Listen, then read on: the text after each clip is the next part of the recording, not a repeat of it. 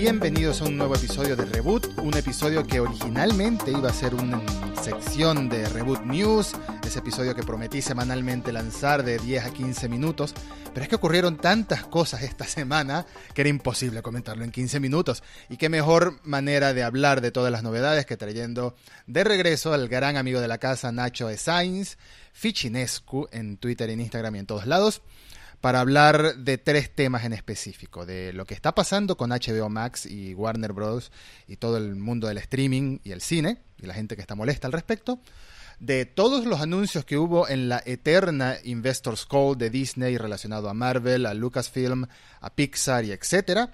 Y al final podemos hablar, por supuesto, de los Trailer Awards. ¿Qué digo? De los Game Awards que ya se llevaron a cabo y ya hubo ganadores y ya hubo perdedores y bueno, Vamos a ver qué nos parece todo al respecto. Nacho, ¿cómo estás? Bienvenido de vuelta a tu casa. Muchas gracias por la invitación, Edu. La verdad, estoy. Eh, tenía muchas ganas, tenía muchas ganas. Estaba con mucho hype de saber qué iba a hacer Disney, especialmente en, contraste con lo que había decidido hacer HBO Max con su, con sus de películas y, también con The Game Awards. La verdad, me sorprendió.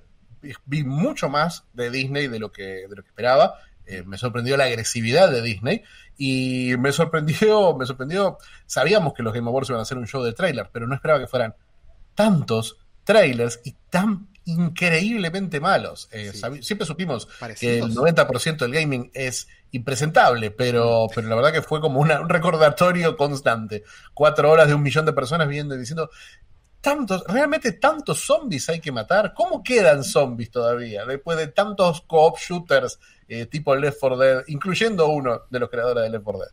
Mira, hay mucho, mucho se ha dicho sobre el supuesto fin de la E3 como lo conocemos, quién sabe, quizás sí, quizás no, quizás en unos pocos años, quizás ya no veamos más, no lo sabemos. Y hay quienes buscan la esperanza de un sucesor. Yo creo que Geoff Keighley, el organizador y padre santísimo de los Game Awards, Em, quiere que los Game Awards sean una especie de E3 en cuanto a presentaciones, al menos, ¿no?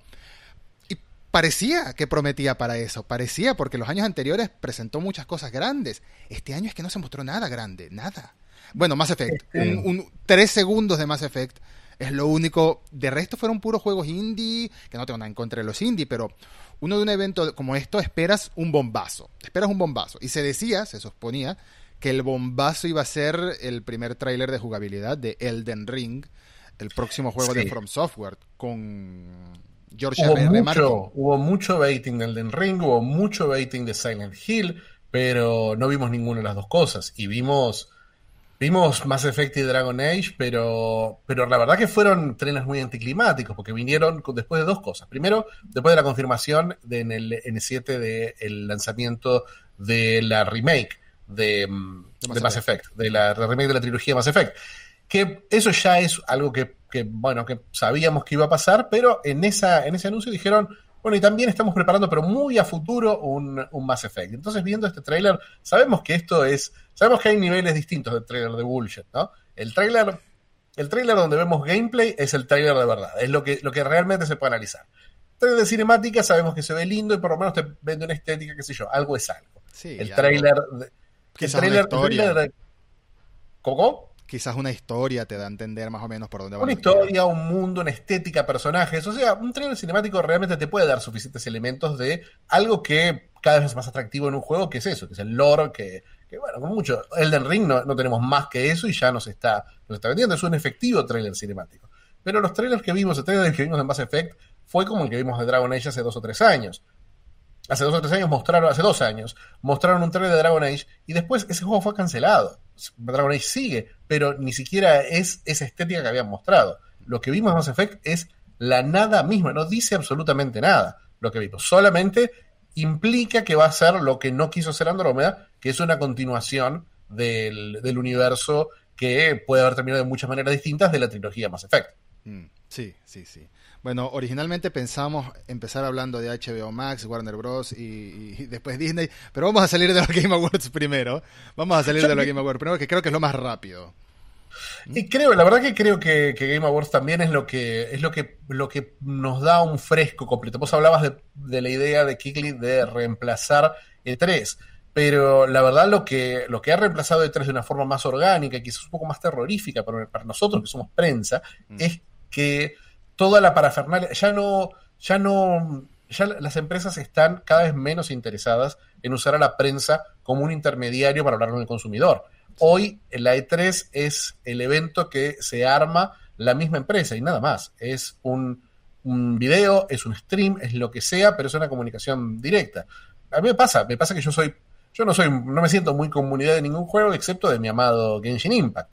Que mostró.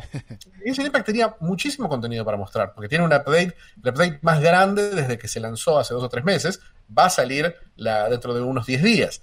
Y hoy hicieron un live stream donde mostraban cada uno de los detalles. Pero el trailer que mostraron en Game Awards no mostraba nada de eso. Se guardaron todo para su propia presentación. Y tiene sentido, porque su propia presentación tuvo 100.000 espectadores en simultáneo solamente en YouTube. Entonces, uno habla de un Game Awards que acumula más o menos un millón de espectadores entre YouTube y Twitch.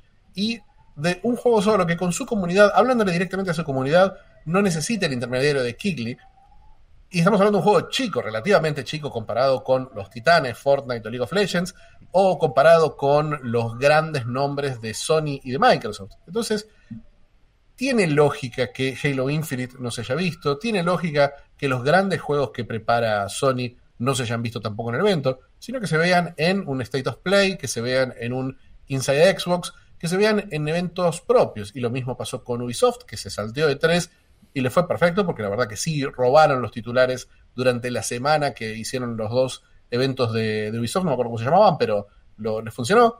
EA Play, más allá de que siempre es una decepción, eh, sí logró tener esa, esa tensión en su momento. Entonces, es muy difícil emocionarse, es muy difícil pensar en un reemplazo para el 3 cuando el reemplazo ya está. Eh, lo que asusta un poco es que, que, bueno, que ese intermediario ya no está. Y Geoff era, siempre fue un periodista que eh, tuvo una relación mucho más cercana con la industria por ahí que otros medios. Claro. Y, y aún así, yo creo que fue el aspecto que más bronca me dio de estos Game Awards. La, la poca atención y el poco interés que se les dio a los premios en sí. No sé si vos sentiste lo mismo, Edu.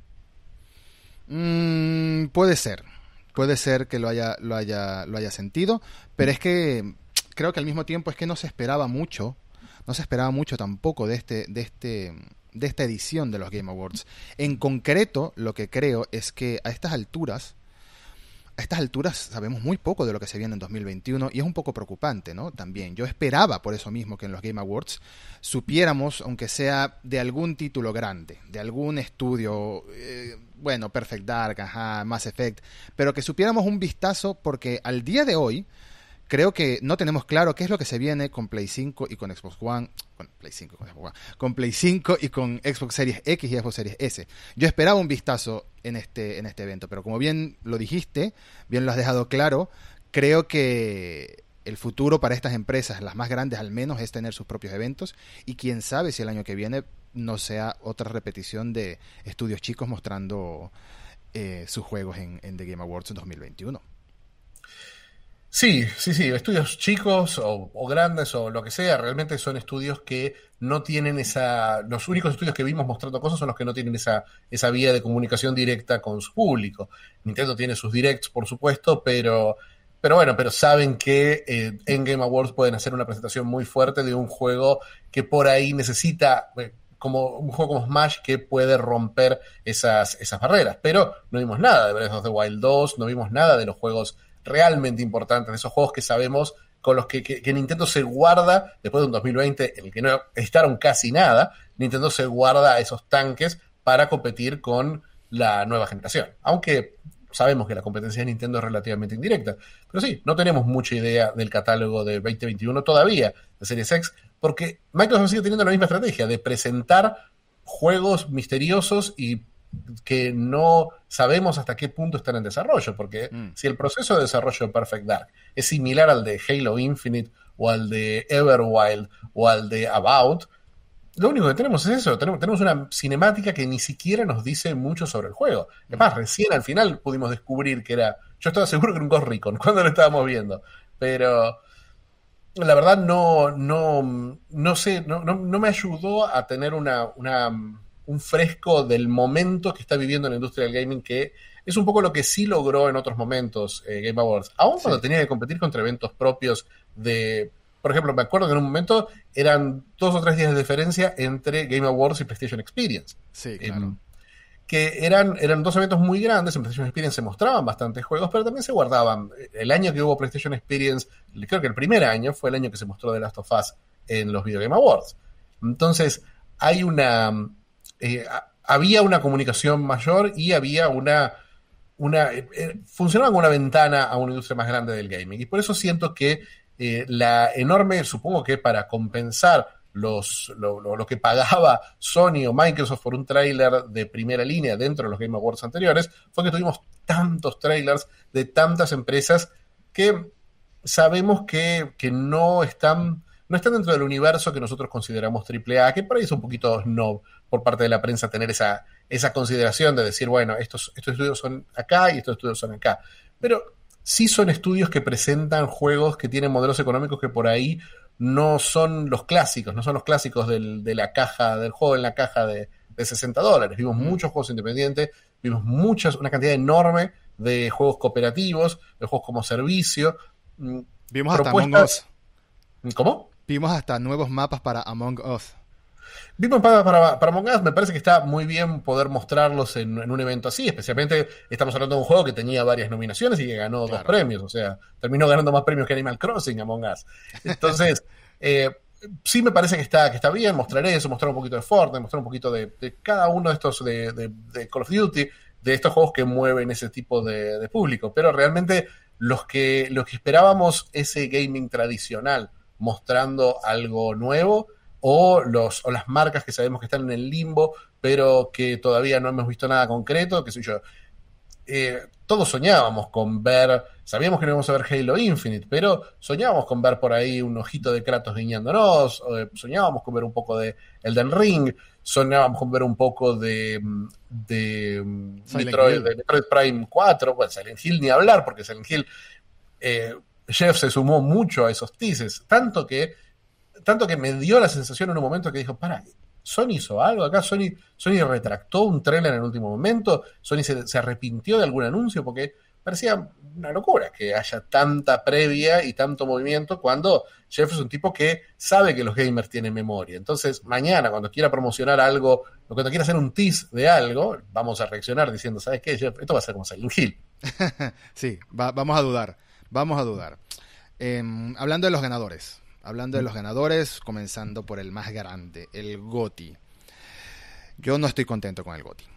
No estoy contento con el GOTI porque sí, no le quito absolutamente para nada mérito. Hace algunos meses, en mayo, junio, ya no me acuerdo, creo que fue en junio, estuviste tú aquí por primera vez en Reboot y hablamos muy extensamente de Last of Us Parte 2. Yo lo defendía, tú me decías por qué no te gustaba, yo te decía porque sí te gustaba, porque sí me gustaba. Y bueno, quedamos bien. Quedó todo claro de lo que pensamos del juego. Quien lo quiera escuchar, vaya a ese episodio, porque es un episodio muy extenso, los dos debatiendo el juego al detalle. Eh, pero aún así, yo creo que este era el año que debió haber ganado el primer indie que se ganaba un GOTY en Game Awards. Era el año de Super Giant, era Hades el que todo el mundo, bueno, todo el mundo no, mucha gente apostaba porque iba a ganar porque es un juego redondito redondito, divertido, em, mezcla de muchas fórmulas de una manera que si bien no es revolucionaria o innovadora al 100%, lo hace todo bien. Y por supuesto, lo que es en historia, en actuación de voz y en música, Super Giant Games es bueno, está, está en otro nivel. No es un estudio indie en esa materia. Tiene calidad AAA, 4A. Yo trabajo constantemente escuchando las bandas sonoras de Transistor, de Bastion, de, de, de y de y The Pyre, exacto. Este, mm, me parece que debe haber ganado, debe haber, no sé, que la prensa, se supone que los Game Awards, como lo mencionamos en el episodio anterior que estuviste, que hablamos de los nominados, los Game Awards, los ganadores los decide la crítica, la prensa, ¿no? Los críticos especializados. Y, y, era como el ganador más obvio de Last of Us. Era como el ganador más obvio. Yo pensé que iba a haber una respuesta. Yo pensé que iba a influenciar mucho. Tú lo dijiste. Tú lo dijiste que iba a influenciar mucho el tema del crunch y toda la polémica que hubo con Naughty Dog y se le dejó pasar, se le perdonó. Se le perdonó a tal punto, antes de que, me, interrumpas, no, antes de que comentes, se le perdonó a tal punto que no me importa tanto que ganara el GOTI, sino que ganó mejor dirección. Mejor dirección.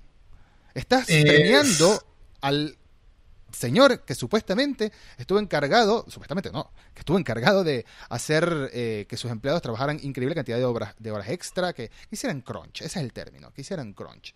Entonces, ¿qué opinas? Yo opino, mira, para mí no fue tanto un problema de, de Dragman el, problema que del crunch, porque bueno, cualquier director de un estudio que ha acusado del crunch está, está formando parte de eso, sino que me parece que las interacciones que tuvo en Twitter con Jason Schreier, que fue la persona que escribió esta mm. investigación sobre el crunch, parece que eso fue lo más, lo más doloroso para un premio que, entrega, que entrega la prensa, que, un, que se premia como mejor director a un tipo que reaccionó a una investigación de su estudio de una forma, de una forma infantil y, violenta, enviándole a sus seguidores. Eh, de la misma forma que tantos youtubers le enviaron a sus seguidores a Naughty Dog para, para atacar eh, por las decisiones temáticas que tenía el juego. Me parece, me parece que me parece raro que la prensa se haya puesto de su lado. O raro o comprensible. Me parece que la prensa eh, cada vez está pareciendo más a, Jeff Kigley, a la mentalidad de Kigley que es un, para mí es un muy buen periodista. Yo creo que hemos hablado más de una vez de los libros que ha hecho para, para distintos juegos. Para mí es un tipo que sabe lo que hace, pero a la vez es alguien que que tiene mucho amor por la industria y por lo que la industria representa. Entonces, me parece que lo que premiaron fue eso, premiaron lo que representa Naughty Dog, lo que representa el juego maduro, el juego adulto, la temática LGBT, la, el choque constante que hay entre la industria, los gamers y la prensa y los gamers. Entonces, decidieron ponerse del lado de eso, porque cada, cada premio tiene un significado, ¿no? Cada, cada uno que vota, especialmente premios como este, que no son un clic casual, sino que vienen de reuniones de los medios en los que se deciden, se discuten cada uno de estos, cada una de estas votaciones. Por eso me parece, por eso me parece una pena. Me parece una pena porque no es solamente que haya ganado mejor juego o que haya ganado mejor dirección, sino que arrasó por completo con los premios. Eh, los, únicos premios, es más, no solamente arrasó, sino que siete premios se llevó de Last of Us, dos premios se llevó Ghost of Tsushima, otro exclusivo de Sony, juego para mí completamente descartable. Eh, se llevó dos premios más Final Fantasy VII Remake, que es un exclusivo de PlayStation. 11 de los 29 premios fueron para, para, Sony. Pero lo más importante es que de esos, los premios que no fueron para Sony, son los premios en los que Sony no estaba nominado. No estaba nominado en estrategia, en, no estaba nominado en multiplayer no estaba nominado en, esas categorías en las que en Family Game, eh, que es la categoría, la, categoría de Nintendo, eh, me parece, me parece que, esa, es la sensación. La sensación es que arrasaron, arrasó una mentalidad de, Sony que a mí, como hemos hablado durante, no vamos a profundizar en eso, pero hablamos durante horas de eso, pero a mí me parece que hay una estética, una, una estética de la crueldad, de la violencia, de la, de, de la madurez mal entendida en Sony y que se premie eso, me da, me da un poco de pena. Me da un poco de pena porque mm, sí considero que está conectada la, la imagen del gaming como una especie de pelota de violencia con lo que decidimos considerar los mejores juegos de todos los tiempos. Vos fíjate que los ganadores de Game Awards, todos los ganadores de Game Awards han sido juegos, eh, sido, juegos violentos basados en la agresión. Eh, Quizás hay una, alguna excepción, quizás la estética de Overwatch sea una excepción, quizás, qué sé yo, Dragon Age que es un RPG, quizás, em, quizás eh, Breath of the Wild, pero siguen siendo, siguen siendo juegos de acción violentos, tradicionales, profundamente masculinos, eh, siguen siendo una estética muy específica y no, me parece que siempre se ha perdido esa oportunidad de premiar otra cosa. Me parece que el año pasado con Death Stranding se perdió esa oportunidad. Eh, me parece que se perdió esa oportunidad este año con, con Hades o especialmente con Animal Crossing, que me parece que fue un juego mucho más representativo del lugar que ocupa el gaming en la vida de, los que jugamos. Entonces. Yo estaba, segurísimo que iba a ganar Animal Crossing, la verdad. Yo estaba, para mí era 50-50 decía Animal Crossing, pero. Pero bueno, pero la prensa, como los Game Awards, me decepcionaron una, una vez más. Realmente la, no me, hubiera, no me hubiera molestado que hubiera ganado The Last of Us mejor juego, porque bueno, tiene su lógica y obviamente estamos hablando de un juego de primera calidad, pero, pero sí, sí me molesta, sí me molesta que la prensa una y otra vez elija decir esto, esto que decimos que no representa a todo el gaming, efectivamente representa a todo el gaming. Somos una, somos una cultura que, que, que glorifica, glorifica la, violencia, glorifica la crueldad, glorifica la, la, idea, la idea del sufrimiento por sobre el placer. Entonces, son, son cosas que resultan un poquito, que resultan un poquito agotadoras. Eh, especialmente cuando uno se toma muy en serio. En la industria se toma muy en serio la forma en la que la prensa interactúa. Me parece que como hablabas del crunch, me parece que hay una profunda hipocresía en lo que decidimos comentar y lo que, lo que decidimos premiar.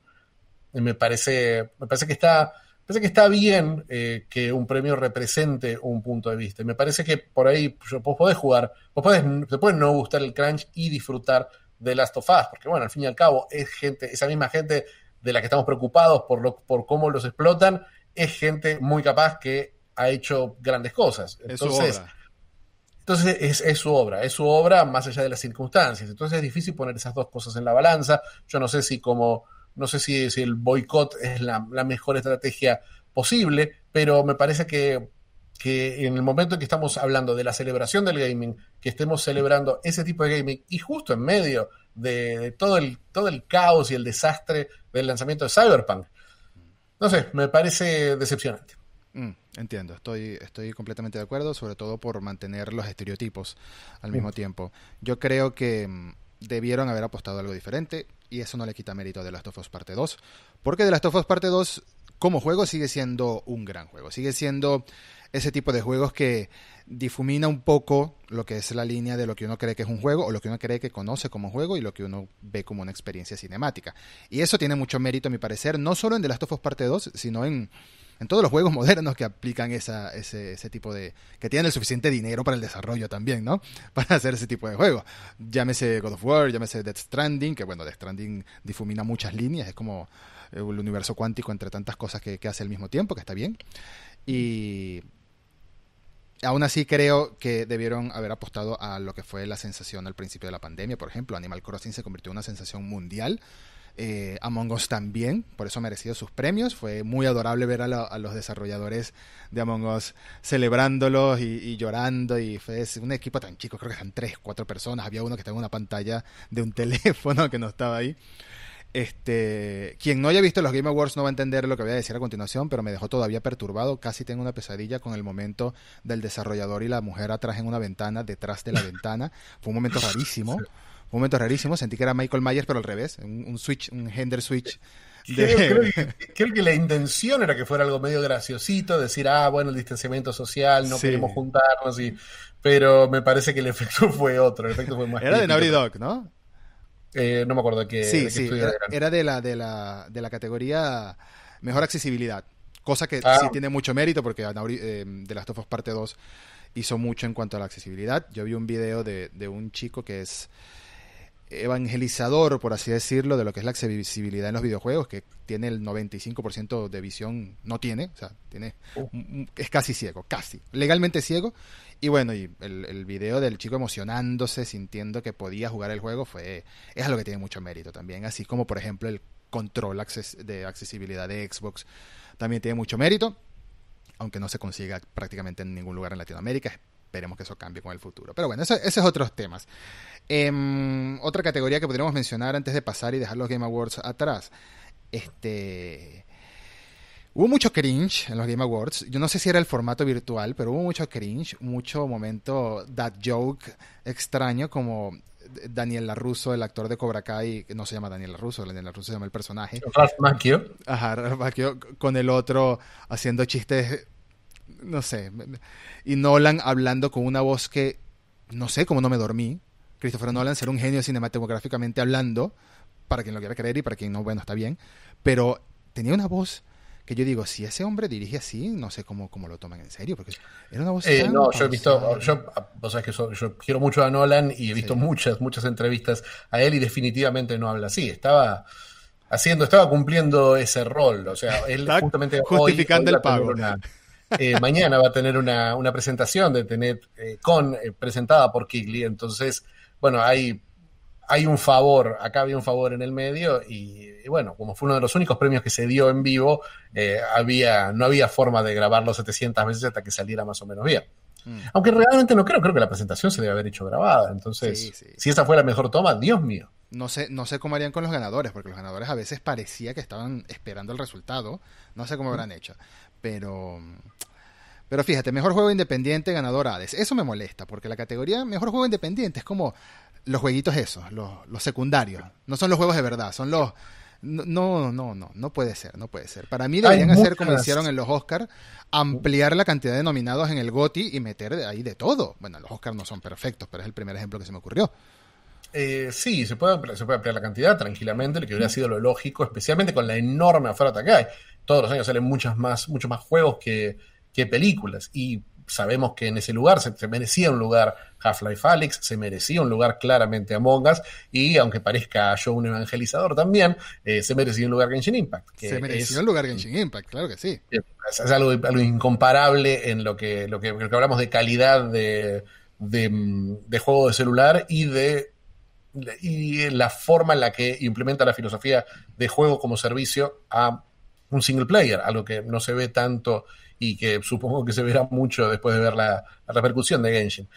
Eh, es, eh, me parece que sí, me parece que, que, las categorías daban esa sensación, esas categorías, como vos decís, la de los indies, que era que son categorías de premio consuelo, como hablábamos mm. de la categoría Nintendo, ¿no? Del Family Game, de decir, bueno, sabemos que Nintendo no se puede ir con las manos vacías, sabemos que queda mal que los indies se vayan sin nada, entonces, bueno, siempre están esas categorías de mentira para poder darles, para poder repartir los premios. Por ejemplo, la ridiculez de decir, bueno, eh, Hades no es una aventura de acción, sino es un juego de acción.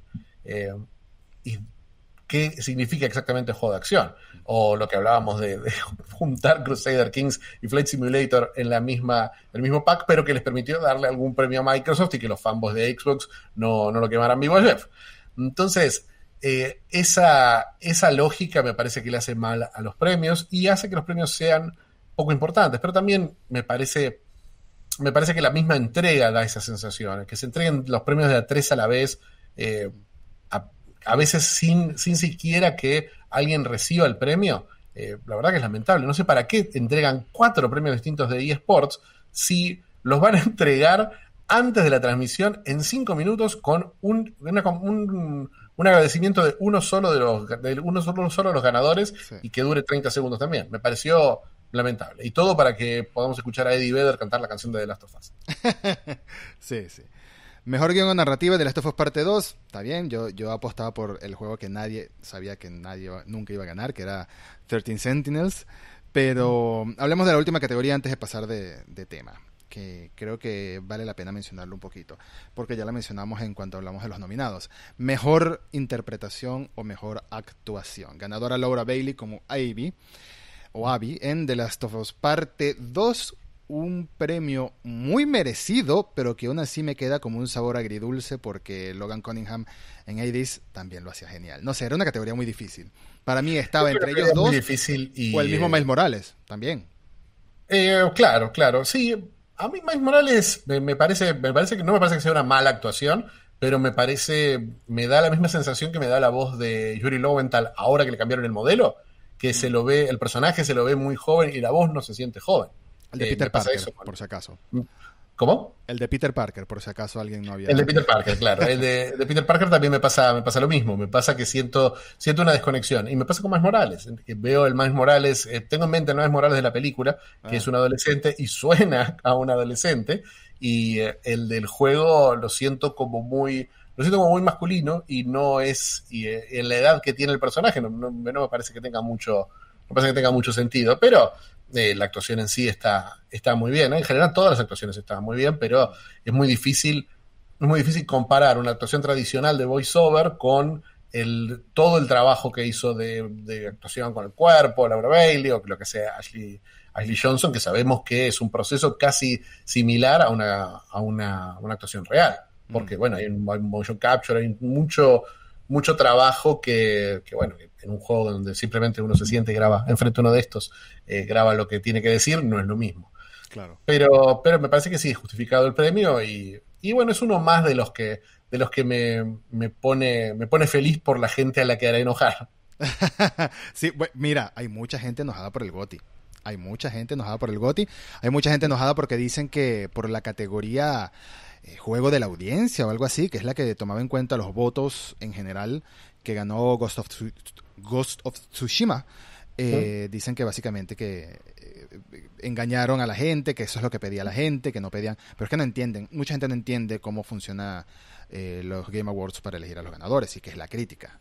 Lo de las votaciones en la página web es un poco de falacia, un poco que influye, pero muy poquitito en realidad, muy poquitito. Es como para que, no sé, es como un censo para pasarle después a Geoff de qué piensa la gente en cuanto a volumen. Y sí, Laura Bailey como Abby lo hizo fantástico me gustó mucho, me gustó más su interpretación también por, la novedad, ¿no? La novedad de un nuevo personaje que Ashley Johnson como una Ellie súper violenta también. Eso también chocaba un poquito.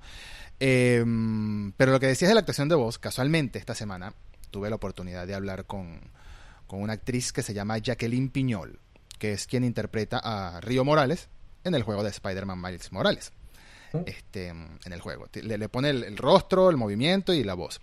Y me dijo algo que yo no tenía idea, de porque ella también es actriz de, televisión y de películas, de por qué a ella le parece un poco más difícil actuar en un videojuego que actuar en live action, que bueno, me imagino que será un sentimiento común para gente que viene de actuar primero en live action, por decirle live action a series y películas tradicionales, por ponerle un nombre. Eh, y es que a veces no solo tienen que grabar con el movimiento, grabar la voz, la captación, etcétera, el montón de aparatos que te ponen encima, los puntitos en la cara, etcétera, sino que puede que tres meses después te digan, mira, necesitamos que vuelvas para grabar esos mismos diálogos, pero ahora en voiceover, ahora en un estudio.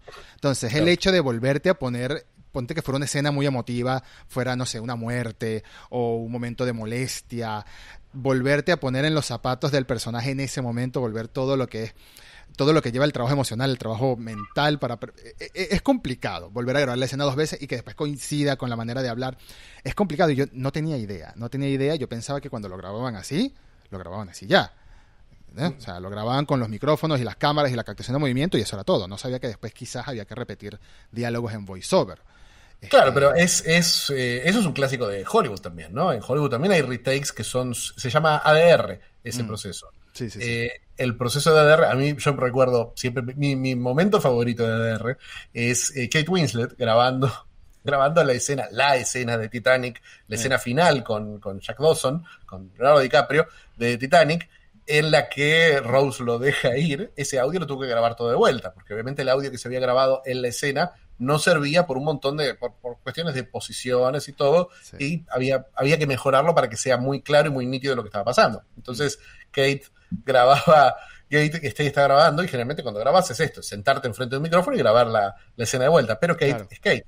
Entonces, como es una actriz ultra seria, se agarró una tabla y se, acostó arriba de la tabla para recrear las emociones de la escena. Y me pareció maravilloso ese momento. Pero sí, es un proceso bastante común. Eso me recuerda a, a los famosos videos de Benedict Cumberbatch grabando como el dragón Smog en, para el Hobbit, que gateaba y se arrastraba en el piso y hacía gestos, que él decía gestos que haría un dragón. ¿Cómo tienes tu idea de qué gestos haría un dragón?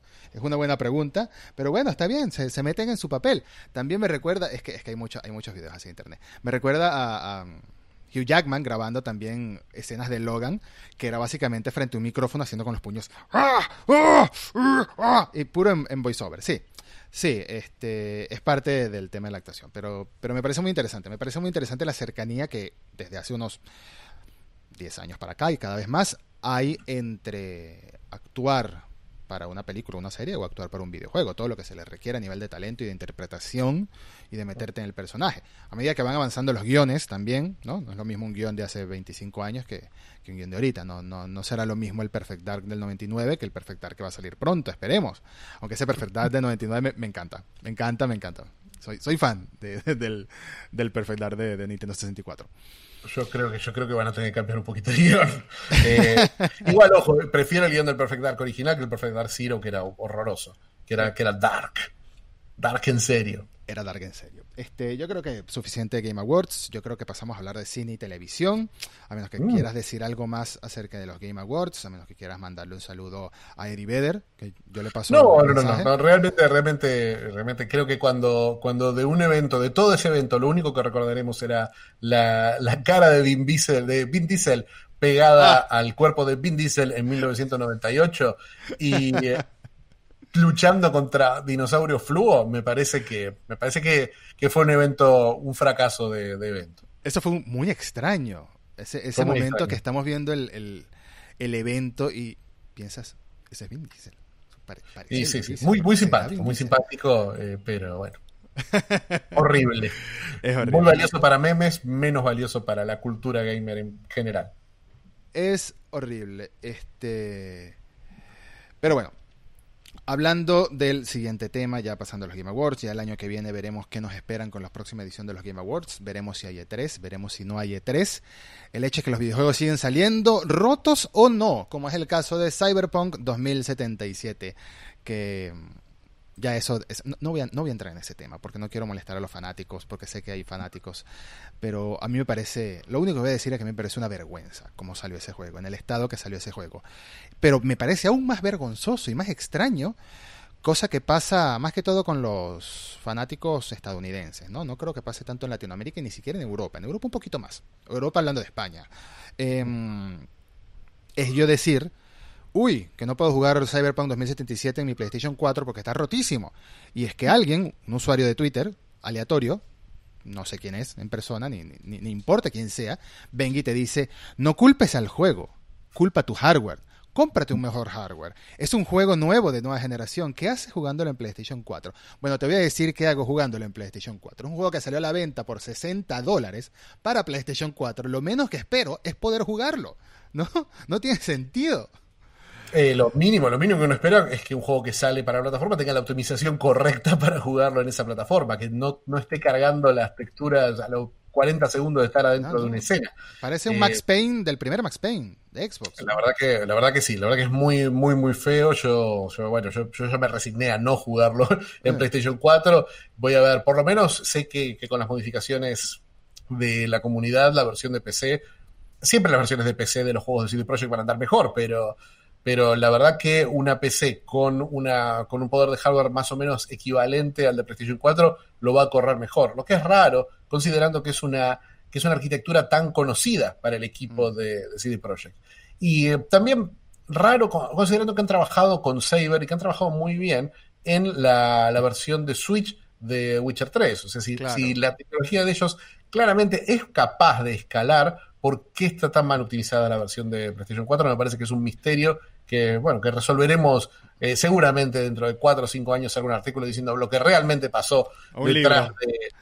Claro, Jason Schreier ya está preparando eh, toda, toda el verdadero caos de, Cyberpunk. De Cyberpunk. Es insólito. Y no quiero que, parezca que soy un hater de Cyberpunk. No quiero que. Porque no lo soy, en realidad. No lo soy. Me, da igual. O sea, seguro es un buen juego. No, no, dudo que a nivel de narrativa sea un buen juego. A nivel de todo lo que hace, mecánicas, etcétera, eh, sea un buen juego. Seguramente lo es. Eh, el tema es la optimización. El tema es venderte algo así. Yo hubiese preferido que lo retrasen más o que sencillamente digan, mira, lo voy a lanzar solo para Xbox Series X, Series S, PlayStation 5 y PC. Lo cual ah, tampoco tendría mucho sentido porque es un juego que originalmente empezó a desarrollarse para Play 4 y Xbox One cuando eran consolas nuevas. Son ocho años de desarrollo. Pero bueno, ese es un tema complejo que es cierto que dentro de un año seguramente el juego ya está parchadísimo y ya está en unas condiciones dignas al menos. Em, lo que no me gusta es eso, lo que no me gusta es la defensa ciega y defensa cultista casi en cuanto a... Yo sé que The Witcher 3 fue un juegazo, pero se ha creado como una especie de culto alrededor de CD Projekt Red que no, no, no, no me gusta esa clase de actitudes, no me gusta esa clase de defensa de pues cómprate una mejor PC, pues cómprate otra consola o es un juego que salió para nueva generación y por eso es que se ve así. Más bien agradece que funcione en PlayStation 4. Amigo, en PlayStation 4 Ghost of Tsushima se ve hermoso. Eh, Red Dead Redemption 2 con todos sus fallos, visualmente es hermoso. Así que aquí hay otro tema, aquí hay un tema de optimización. Pero bueno, dejando los videojuegos atrás. Y aunque ahí estaba Keanu Reeves, vamos a decir que era videojuego y, actores al mismo tiempo. la transición viene perfecta. Sí, la transición viene perfecta, exacto. Vamos a hablar primero de el caso Warner, el caso Warner. Poco después de grabar un episodio con Ignacio, el primer episodio en video de, Reboot, eh, salió esa noticia que yo dije, uy, esto era lo que tenía que haber grabado con Nacho al principio, porque hablamos del cine en streaming, pero ahora viene Warner y dice, vamos por parte, ¿no? Ahora viene Warner y dice, vamos a lanzar todas nuestras películas de 2021, todas, eh, tanto en cine como en streaming al mismo tiempo sin ningún costo adicional. No como Mulan, que cuesta 30 dólares, o creo que raya, bueno, ya, ya hablaremos de Disney. No como Mulan, que cuesta 30 dólares adicionales, desbloquear el, el, el, paywall, porque básicamente era eso, lo desbloqueabas y te la quedabas ahí para verla cuando quisieras. Eh, sino se estrenó Wonder Woman, porque es a partir de este año, se estrena Wonder Woman el 25 de diciembre en los cines de Estados Unidos y en los cines de los países que hayan abierto los cines. Y se estrena en HBO Max, por ahora solo en Estados Unidos, pero sabemos que eso no es impedimento para verlo en el resto del mundo. No voy a decir la palabra porque aquí no hacemos apología a esa clase de prácticas. VPN. Exacto, pero eh, VPN, exacto, VPN. El punto es que eso lo leímos, nos sorprendimos, quedamos en shock, dijimos, wow, qué atrevido es Warner, wow, cuánto dinero estará sacrificando Warner con la intención claramente de atraer gente a HBO Max, porque el año que viene HBO Max llega a Europa, llega a España, llega a Latinoamérica en la segunda mitad del año probablemente. Eh, siendo optimistas, yo sé, siendo optimistas, vamos a poner que el año que viene HBO Max sea mundial para diciembre, ¿no? Esté en todo el mundo. ¿Qué mejor manera de atraer gente que con más contenido propio, original y exclusivo? No solo el Snyder Cut, que hasta ahora era su única eh, banderita de vengan para acá, sino ahora son todos. Ahora estamos hablando de Kong vs. Godzilla, ahora estamos hablando de Matrix 4, Matrix 4, estamos hablando de Wonder Woman, estamos hablando del Conjuro 4 o 3, ya se me olvidó cuántas van, 3. Estamos hablando de Duna, Duna, es, es, es, too much. Es demasiado, es demasiado. Pero ¿qué es lo que pasa? Que de la misma manera que nos enteramos nosotros en la prensa y que se enteró todo el mundo, se enteraron los directores también, excepto Patty Jenkins y Gal Gadot. Todo el mundo le cayó como que, ¿pero cómo? Entonces, ¿qué opinas, Nacho, de la estrategia y del bombazo que fue para todos los involucrados? Mira, yo creo, yo, para empezar, para empezar, opino que, que, Warner no tenía muchas más opciones. Y cuando hablo de Warner hablo de ATT en general. Claro. El, el atractivo que tiene el, el streaming como plan eh, tiene que ver con la falta de intermediarios. Lo que hablábamos recién de la prensa, la industria, eh, la falta de intermediarios es algo muy, muy atractivo para estas empresas. De la misma forma que a Xbox le funciona Game Pass porque no hay porque la plata va directamente a Microsoft y no pasa por otro camino en el medio, no se, claro. no se diluye en el camino. Eh, de esta misma forma, es, resulta especialmente atractivo que vos pagues una suscripción en vez de pagarle a un cine y que el cine te dé ese porcentaje. Ese modelo no le atrae a ATT, que es una empresa que viene de la tecnología y de la tecnología old school, ¿no? Porque es una empresa telefónica originalmente. Recordando que ATT compró Warner Media hace poco, uno o dos años, nada más. Eh, en la realidad, se, eh, la compra se empezó hace mucho más. Empezó claro. antes que la compra de Disney y Fox. Se cerró el, este año, oficialmente se cerró el año pasado y toda la. Hay, hay como cuando hay una empresa tan grande comprando otra empresa tan grande, siempre hay una una serie de pasos burocráticos, gubernamentales que se hacen para que la empresa, porque ese merger lo tiene que autorizar el gobierno, y tardaron muchísimo en autorizarlo. La prensa, la, la, compra ya estaba anunciada mucho antes, pero lo mismo que pasó con Disney y Fox, que se empezó a hablar en 2018 y en 2017 y recién se concretó en 2019. Entonces, ese proceso tomó un tiempo. AT&T es una empresa telefónica y es el proveedor de Internet eh, y telefonía móvil más grande del país. Entonces, eh, ahí está el verdadero plan de AT&T. AT&T te vende, te vende el teléfono, porque lo compras como pasa como acá, se compra a través de AT&T, el teléfono donde vas a ver HBO Max. Te vende la conexión de internet a través de la que vas a ver HBO Max y HBO Max. Entonces, ese negocio, esa, triple entrada de plata es lo que, lo que beneficia a AT&T. Hay un potencial ilimitado para una empresa como esta que te da absolutamente todos los servicios. Entonces, bueno, por ese lado es lógico que quieran potenciar el servicio.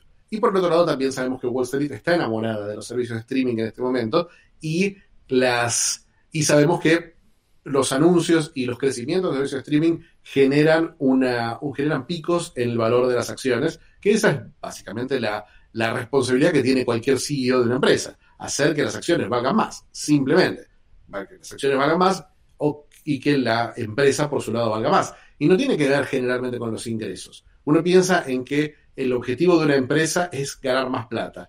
El objetivo de una empresa, de una corporación, es valer más, no ganar más plata. Porque hay una, hay una cosa, hay una, hay una, hay un, un lugar que ocupas en el mercado que abre otro tipo de puertas. Entonces, bueno, eso es lo que quiere ATT ahora. Entonces, la lógica para ellos está. El, el mercado cinematográfico no les interesa en lo más mínimo. Y más allá de lo que pasó este año con HBO Max, que el lanzamiento de HBO Max fue terrible, fue pésimo. No, HBO Max no es un servicio como Netflix que de la nada uno tiene Netflix y paga el servicio nuevo de Netflix. HBO Max es un servicio que ya tenía una serie de obstáculos porque es una extensión, es una nueva versión de HBO. Es HBO más el contenido de Warner. Mm. Pero como incluye el contenido de HBO, no podía costar menos que HBO.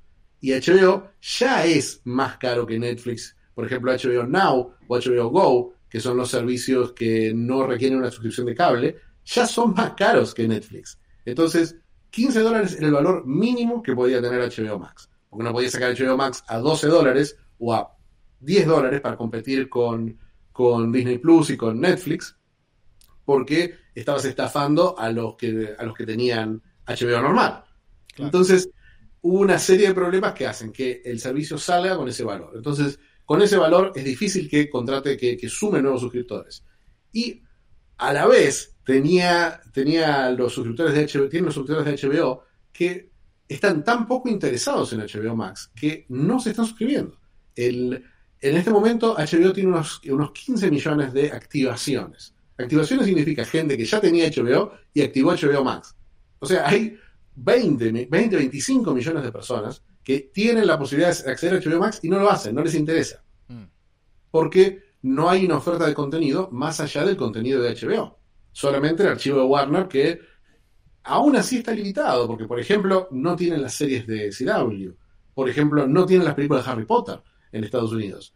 Tienen un catálogo que está cambiando todo el tiempo. Entonces, es, eh, ese es el estado actual de HBO Max. Entonces, lo más lógico del mundo es agarrar todas las películas que iban a estrenar y decir, bueno, nos vamos a estrenar en simultáneo. Si quieres ir a ver al cine, genial. Está, está disponible en el cine el mismo día que se estrena en HBO Max. Eh, y si quieres ir dos meses después, solamente las vas a poder ver en el cine porque van a estar disponibles por 30 días en HBO Max nada más. ¿Qué es una propuesta atractiva?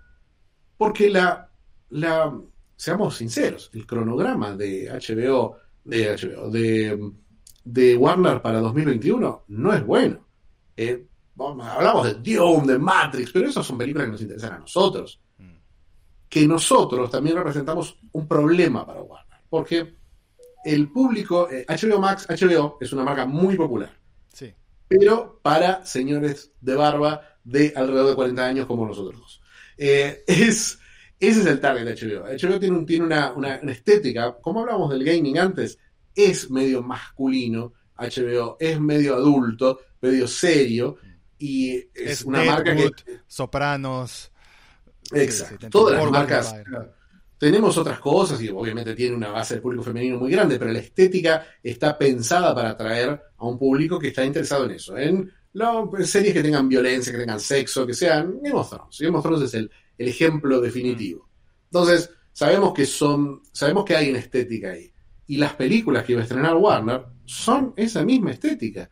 Porque Suicide Squad es una película para adolescentes.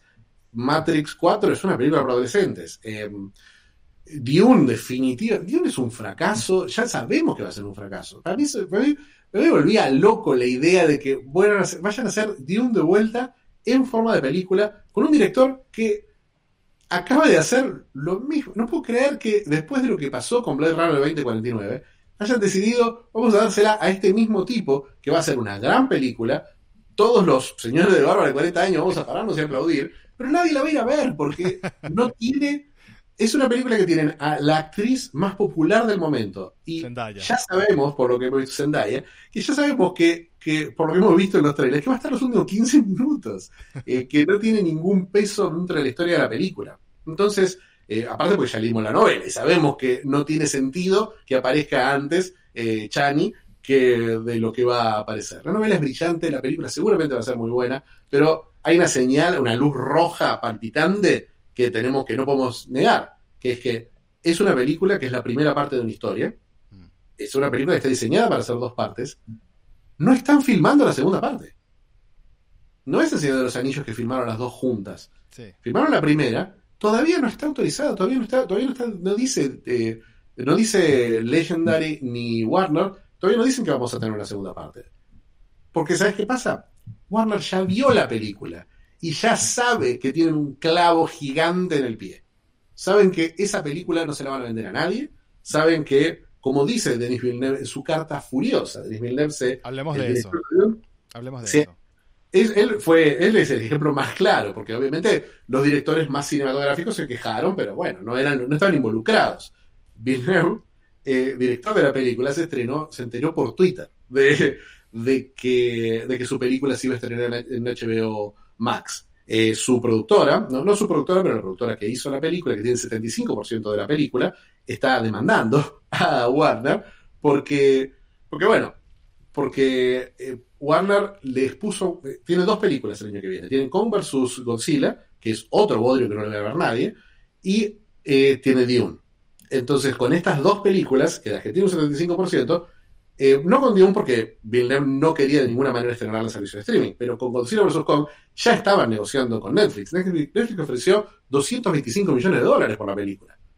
Pero Warner dijo no. Obviamente a Warner le iban a llegar un 25% de esos millones. Iba a recuperar su inversión y ganar plata. Pero no. Prohibieron la venta porque tienen la capacidad de prohibir la venta. Claro. Y también tienen la capacidad de decir, bueno, nosotros somos distribuidores de la película. Entonces nosotros decidimos cómo se distribuye. No tenemos por qué preguntarte. Pero esto es Hollywood, es un universo de contactos, de relaciones. Obviamente, si al director no le preguntas, a un director de segunda eh, va a decir, o que no tiene, o que tiene por ahí que, tiene más miedo de que no lo deje filmar nunca más, va, va a decir, bueno, que sea lo que sea, como dijeron los directores de las otras 16 películas en la lista. Pero Denis Villeneuve, el director de mayor perfil de la lista, nominado a un par de Oscars, eh, aclamado, que, es un tipo que realmente al nivel de Christopher Nolan puede hacer lo que quiera hoy, eh, publicó una carta en el sitio, en el sitio Variety, eh, diciendo, quejándose de la decisión, diciendo que está, no solamente está destruyendo, está, atacando a la industria, atacando a los creativos, atacando a la historia de Warner, AT&T con esta decisión, sino que está matando a una posible franquicia. Sí, mira, aquí dice, me enteré en las noticias, me enteré en las noticias. Me encanta. Me enteré, me enteré en las noticias que Warner Bros. ha decidido publicar Dune en HBO Max al mismo tiempo que el lanzamiento en el cine.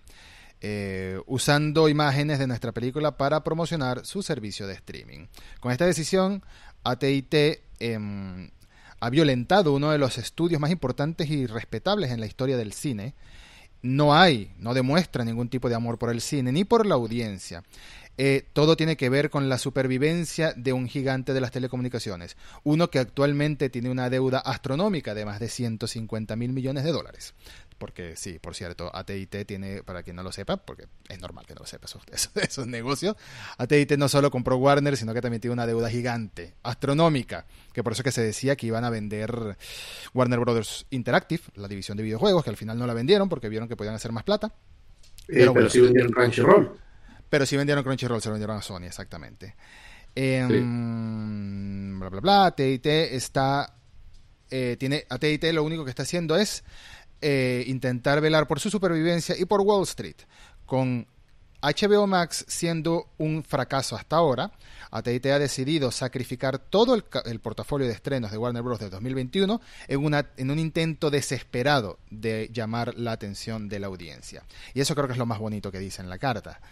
honestamente, porque está muy molesto, está muy molesto. Mira, yo leí un reportaje, no, no creo que sea información oficial, porque es un reportaje.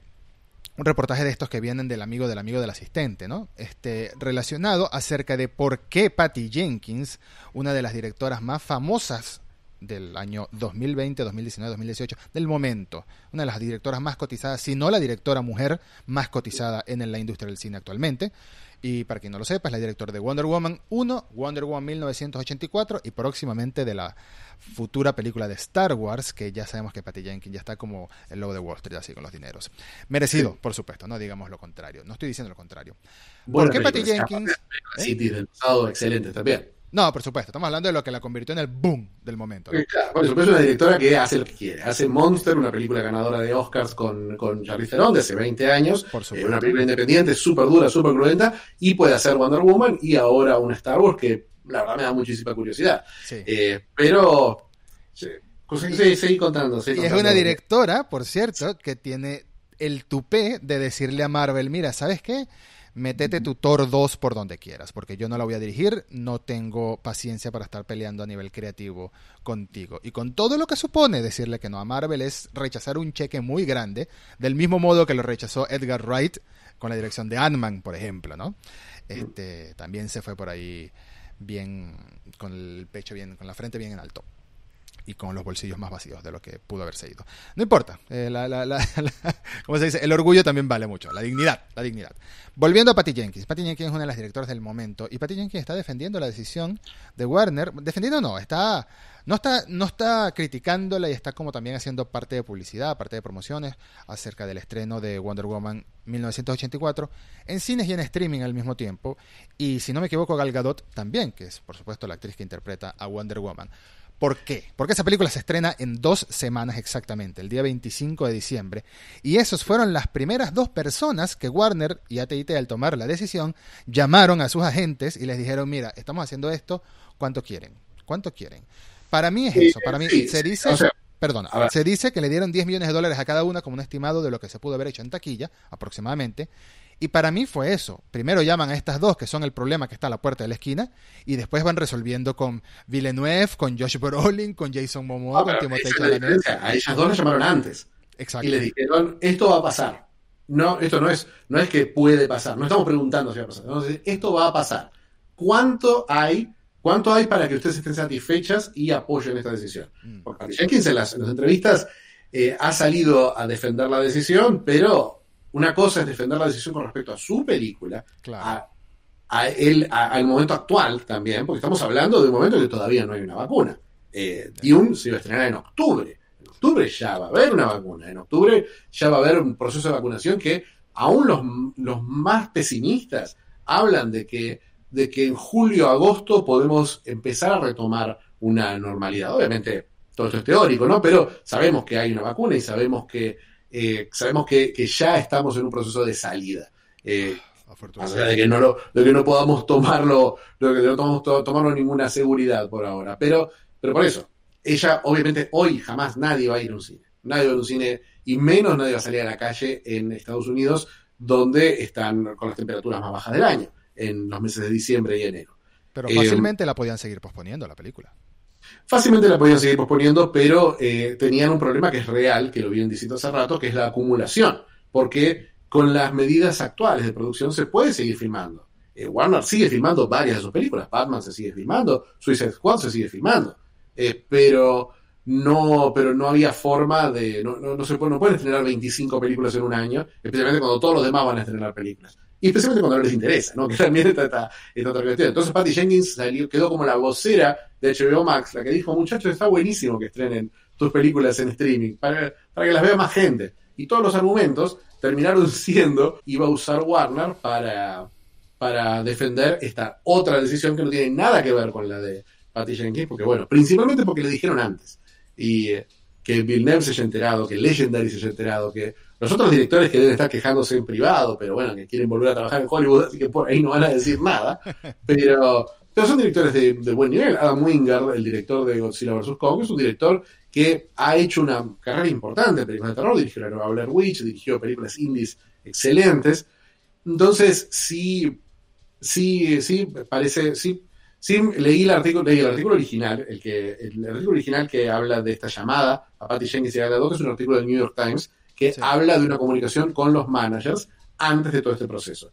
Pero el artículo que vos leíste es un artículo bastante mala leche de comicbook.com o Comic Book Resources, donde eh, implican que se les pagó para que hablen bien de esta nueva decisión, de la que, por supuesto, si no sabía nada Villeneuve, si no sabían nada los actores de estas películas, imagínate si ibas a ver algo, Patty Jenkins o Gal que iban a pasar todas las películas para, para el servicio. Entonces, bueno, eso es lo que estamos, lo que, lo que se viene ahora con HBO Max. Se vienen un montón de cuestiones legales.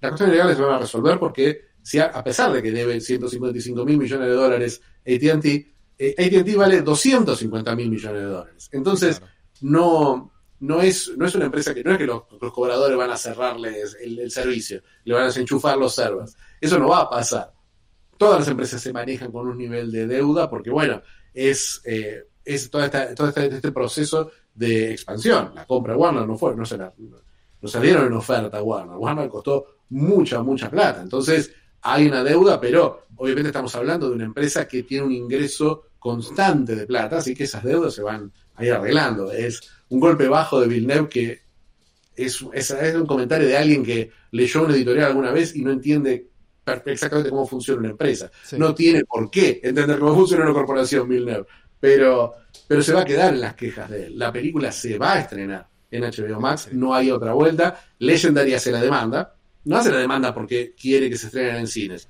Legendary hace la demanda para que le paguen lo más posible claro, por estas películas, para que le paguen lo que le iba a pagar Netflix y lo que vale Dune, que más allá de que vaya a ser un fracaso, porque Dune y yo sé que, yo sé que te, duele el estomaguito cada vez que escuchas esto, pero Dune, en cines hubiera sido un fracaso estrepitoso y en streaming no la va a terminar de ver nadie. Esa película no la quería ver nadie, no le interesa a nadie. Se le dio a David Lynch y no le hizo bien. Imagínate si la van a dar a Denis Villeneuve y la va, la va a hacer bien. Va a ser una buena película. Todo bien para la película.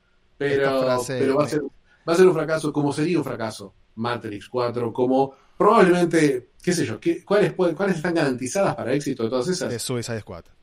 Quizás Suicide Squad, quizás Suicide Squad le tengo mucha confianza a James Gunn y la otra es malísima, pero le fue muy bien económicamente a la Suicide Squad anterior y The Conjuring es una, es una de las pocas fijas en el, mercado del cine. Eh, no le va mal a las películas de la línea Conjuring y seguramente hubiera sido un éxito también, pero el resto, el resto es son películas que no se entiende por qué las hicieron. Y también hay un factor adicional acá. Todas esas películas fueron aprobadas en la época previa al manejo actual de, de, Warner. Mm. Por eso también tenemos ese problema con HBO Max. HBO Max, eh, ¿por qué lo vemos como una apuesta tan débil? Porque la idea original de HBO Max era que fuera un complemento a HBO. Entonces dijimos, bueno, HBO está bien, HBO se maneja solo por su cuenta, tiene sus fenómenos, logra, este año ha logrado cosas como The Outsider o The Undoing, lograr, lograr atraer a, un público un poquito más masivo. Pero la idea era complementar con, eh, con una televisión un poquito más, más eh, lo que yo llamo televisión novela de playa, que son, que son, eh, son series divertidas, fáciles de seguir, series como Queen's Gambit o como el, para mí la mejor serie de HBO Max hasta ahora, The Flight Attendant con Kelly Coco, para mí una de las series del año, la estoy amando, pero es una serie muy ligera, muy divertida, muy fácil de seguir, que se lee como una novela que uno en la playa. Entonces, esa era la idea original con HBO Max, de tener una, una programación que complemente a HBO, pero la apuesta era muy por lo bajo y lo que hoy, lo que hoy vemos y te dan ganas de, agarrar del cuello y decirles, ¿cómo no? ¿Cómo haces para comprar Warner? Que, que tenés lo más valioso que tiene cualquier empresa hoy, cualquier empresa que uno compra, como entendimos por todo el proceso de adquisiciones de Disney de, las últimas, de los últimos 10 años. Tiene la propiedad intelectual. ¿Cómo haces para comprar esta empresa y no aprovechar la enorme, popular, enorme querida propiedad intelectual que tenés? Tenés, qué sé yo, tenés, más allá de los tanques, que son tu relación excelente con J.K. Rowling y eh, los derechos de muchas cosas que tienen que ver con Harry Potter y el universo DC. Ahí tenés dos, no hay, no hay cosa más pesada que esas dos. Pero aparte tenés un montón de marcas muy útiles. Tenés Mad Max, tenés Gremlins. O sea, vamos a decir, yo te puedo decir, The Fight Attendant es buenísima, sí, sí, me vas a decir. Pero te digo, Warner va a sacar una serie de Mad Max. Ahí saltás, venís corriendo. A decir, directamente. Eh, la veo, no me importa. Che, es con, qué sé yo, es con el actor que hace de Iron Fist. ¿eh? No importa, no importa, vamos a verlo igual.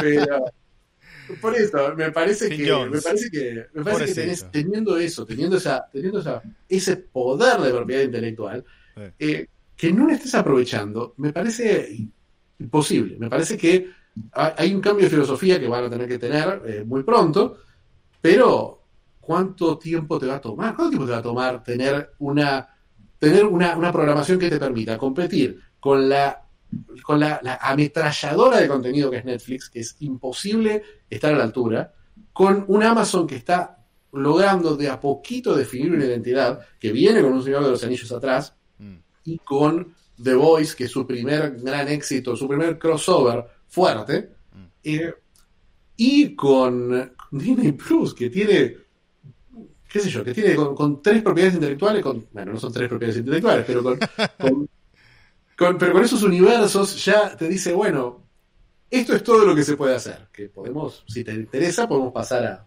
Me da mucha risa que, cualquiera pudiera pensar hasta el día de ayer, no, yo para qué voy a pagar Disney Plus, bueno, yo lo pensaba, ¿para qué voy a pagar Disney Plus todo el año? ¿Cuántas veces voy a ver los Avengers? Que sí, ya las he visto.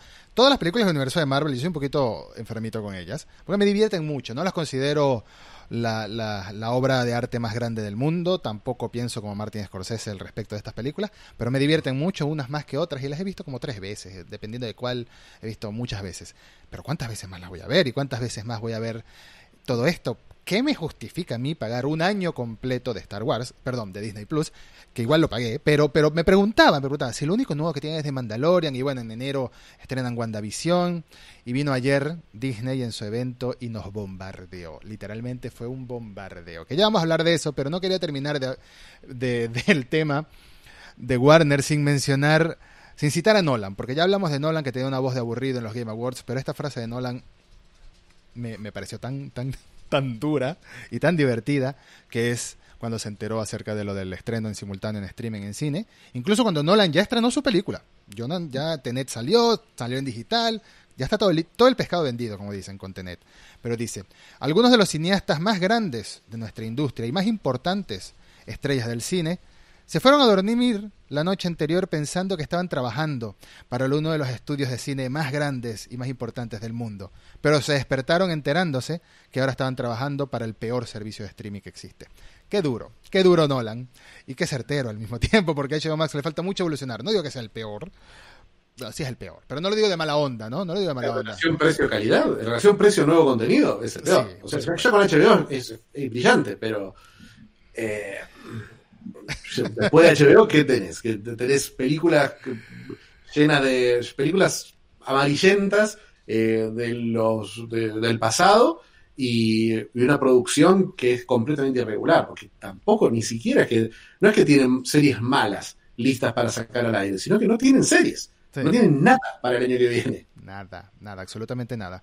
Pero entonces tú me dices que tú crees que mm, al final esto va a terminar en que todo se va a estrenar igual en streaming y en, y en cine. El año 2021, como dijo Warner, ya es definitivamente que va a ser así.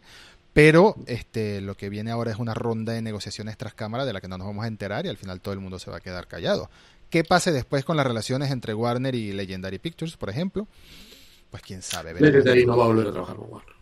Ah, bueno. Legendary, Legendary es una productora que, que es, es, una productora de primera que no tiene, no tiene la menor necesidad de trabajar. O sea, tenía, tenía un muy buen trato con Warner, pero obviamente después de esto, eh, Legendary se basa mucho en su relación con los creativos. Hmm. Y eh, claramente Warner está diciendo los creativos no nos importan nada, que fue el gran problema que tuvo HBO, ¿no? Cuando sacaron a, eh, al legendario Richard Plepler, que era el director de programación del canal y era el que había, el que había armado todas las series grandes de HBO, el que había que había hecho posible Game of Thrones había sido Richard Plepler. Mm. Y em, había sido parte de, HBO desde, durante 20 años. O sea, es, es, el alma de la era dorada de la televisión. Y un tipo al que la gente de AT&T ninguneó desde el día uno hasta que dijo, ¿sabes qué? Me voy. Hoy trabaja en Apple TV Plus, otro servicio que está de a poco encontrando su identidad. Esos son los dos grandes problemas de HBO Max. Muy, muy poco a poco, pero ahí va. Eh, pero por lo menos tiene productos muy buenos. O sea, tiene productos buenos y tiene una buena repercusión. Eh, en, ese primer, este primer año ha tenido muy buen reconocimiento por parte de los premios, por lo menos, de con Morning Show. Y, y realmente series muy, muy interesantes como Little America o la animada Central Park, que es muy, muy buena. O mm, el último éxito que han tenido, que a mí no me gustó la serie, pero sí repercutió mucho, que fue Defending Jacob con Chris Evans. Sí, y la de For All Mankind. For All Mankind también. For All Mankind que acaban de renovar para una tercera temporada, aún antes del estreno de la segunda.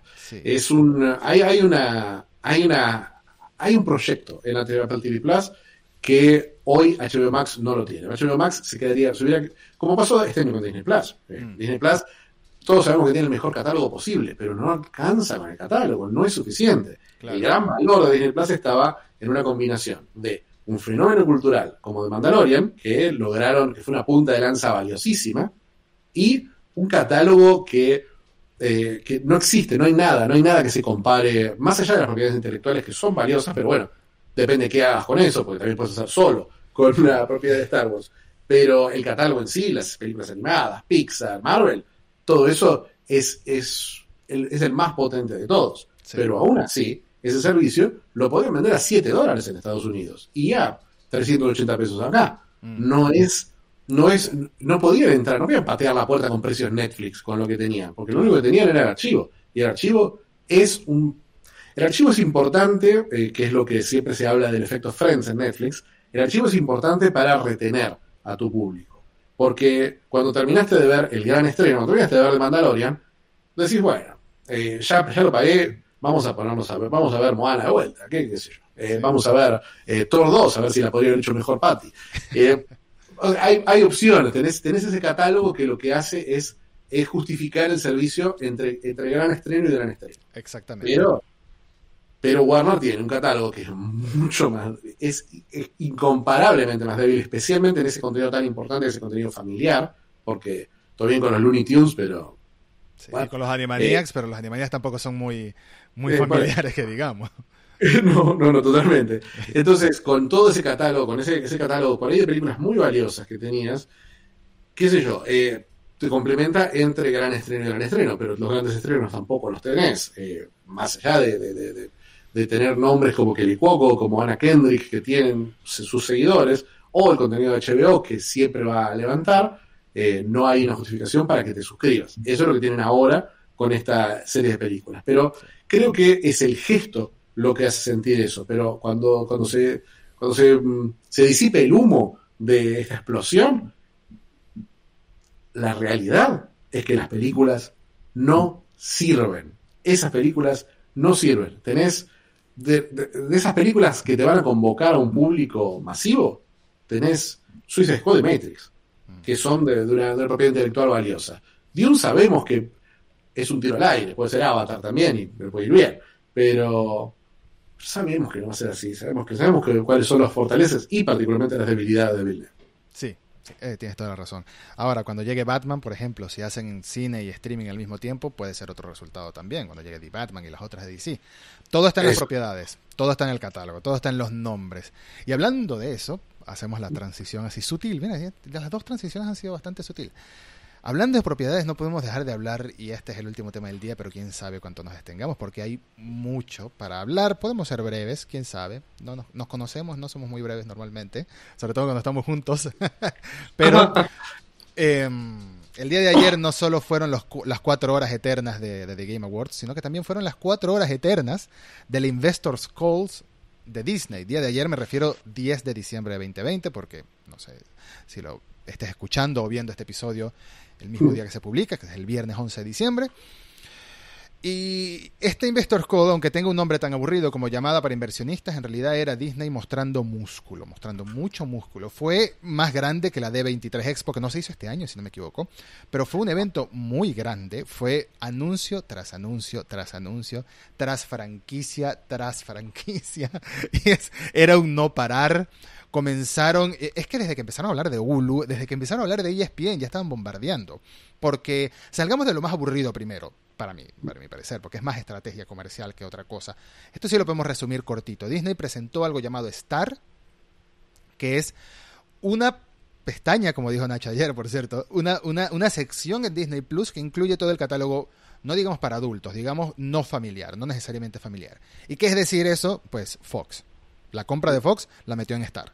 Todo lo que es Alien, todo lo que es eh, Deadpool, todo lo que es los X-Men, supongo, todo lo que es todo lo que es Fox lo metió en Star.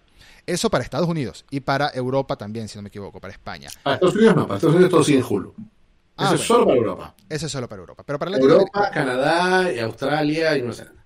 Ok. En Europa, Disney Plus va a tener un incremento de precio porque ahora sí le van a dar una buena inyección de contenido. Es, es cierto. No sé cuánto va a pasar a costar. Creo que era un 30% de aumento. Pongamos que de 7 dólares o euros pasen a 10.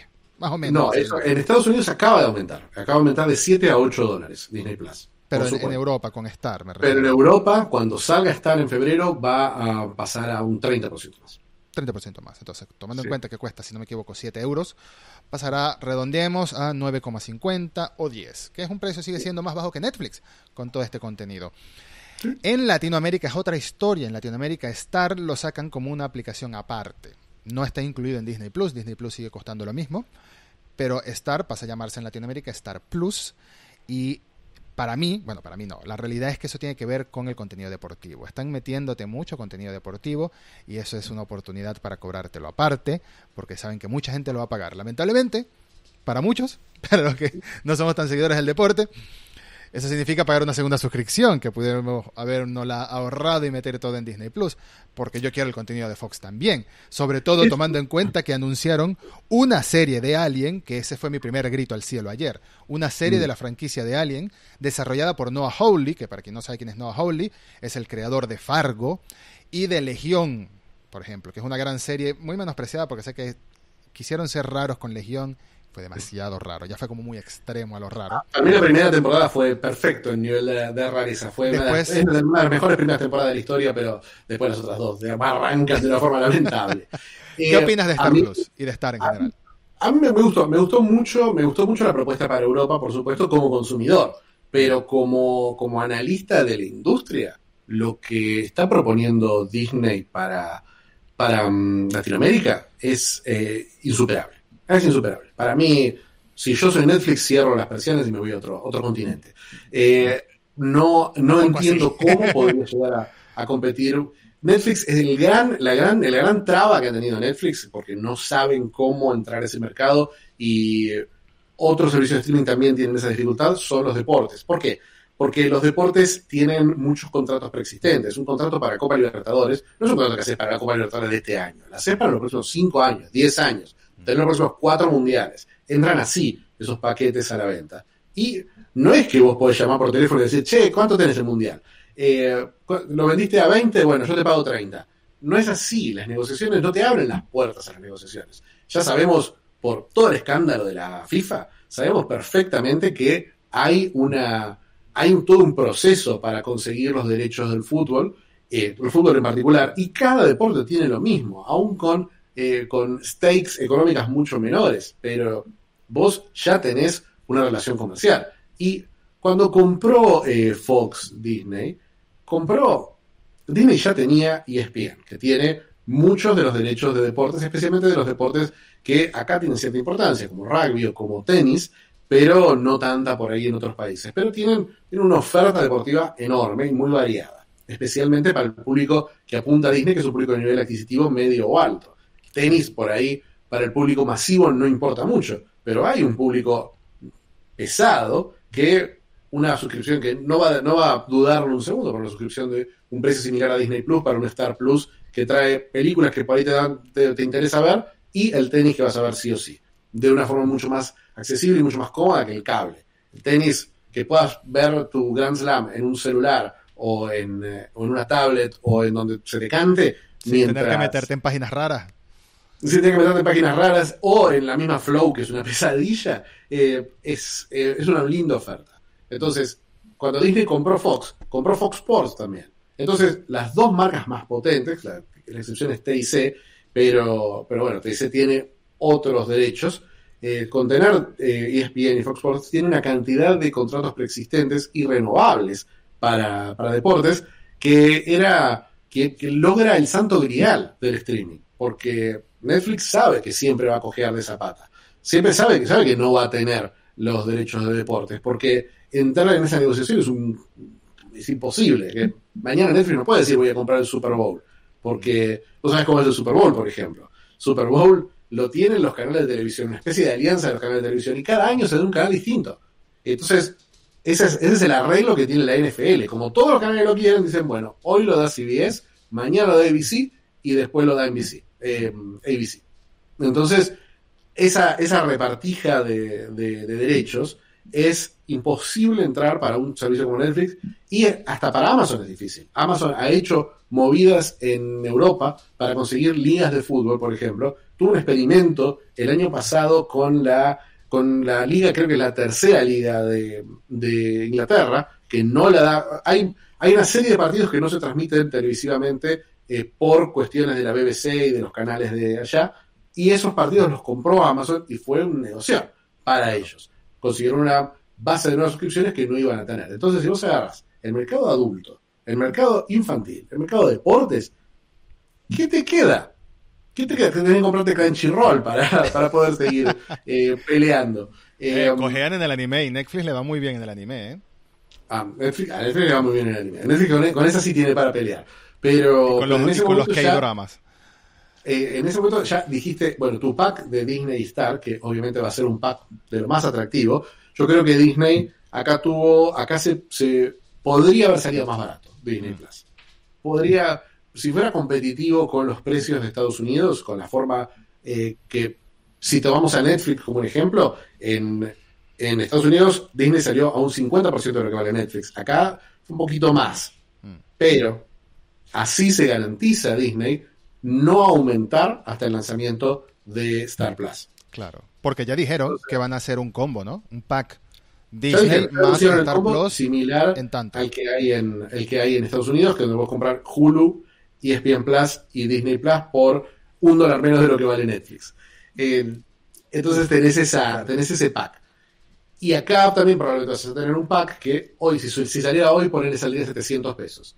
Y 700 pesos por ese pack, por pack de Fox, Deportes, Disney, es un pack atractivo. Especialmente si pasamos al otro. Tiemblan que- los canales.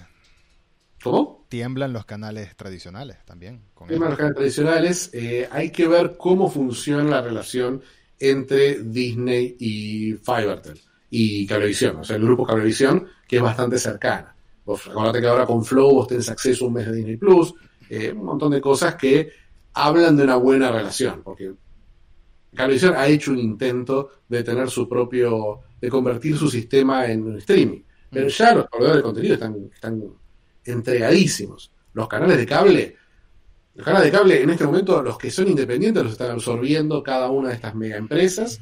Eh, qué sé yo, la compra, una de las compras, uno de los, de los contenidos que no se comenta tanto de Disney Plus, pero que es muy, muy efectivo y que es muy efectivo a la hora de retener público, es National Geographic, Sí. que era una serie de canales independientes de cable, pero bueno, todos esos grupos, Discovery Command Networks, eh, el mismo Turner, eh, el mismo Turner fue, fue consumido por Warner hace, hace unos años. Eh, entonces, marcas que son muy poderosas en el cable, como, como es TNT o TBS, hoy son parte de Warner y son parte, y en este momento están todos, así como, como pasa con la, la red FX, están todos trabajando en la, la bicicletita, armando contenido a toda velocidad para la, el monstruo de HBO Max que necesita eh, quemar contenido y pronto. Entonces, novedades. sabemos, sabemos que estamos hablando de una consolidación que puede ser medio preocupante, especialmente cuando, cuando vemos el catálogo de Disney Plus y decimos, "Pará, hay tres historias para contar nada más. Sí, sí, sí. Eso, eso es el siguiente paso en esta conversación, es hablar de contenido.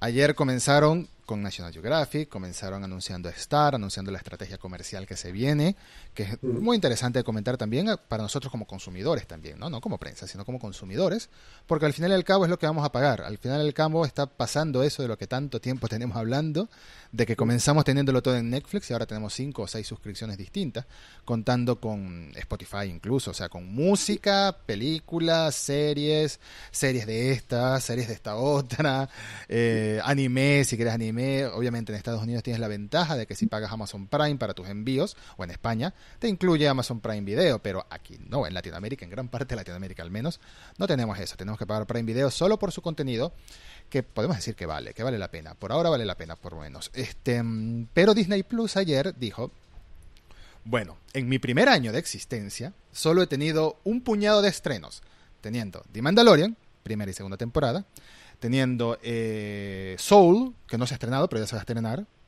Mm. y Onward, que llegó muy rápido, y por supuesto Mulan, que fueron 30 dólares extra con el Disney Plus. Eh, Disney Premier Access. Disney Premier Access, exacto. Sí. Ahora esto es lo que se viene en los próximos años. Y empezaron con números, que los números eran guau, pero no significaban nada, ¿no? O sea, tenemos 10 nuevas producciones de Star Wars para los próximos años de, de, Disney Plus. Tenemos 10 nuevas producciones de Marvel. Tenemos 10 nuevas producciones de esto y 10 nuevas producciones de aquello. El total eran 50 producciones. Pero no significaban nada por ahora, era un número grande.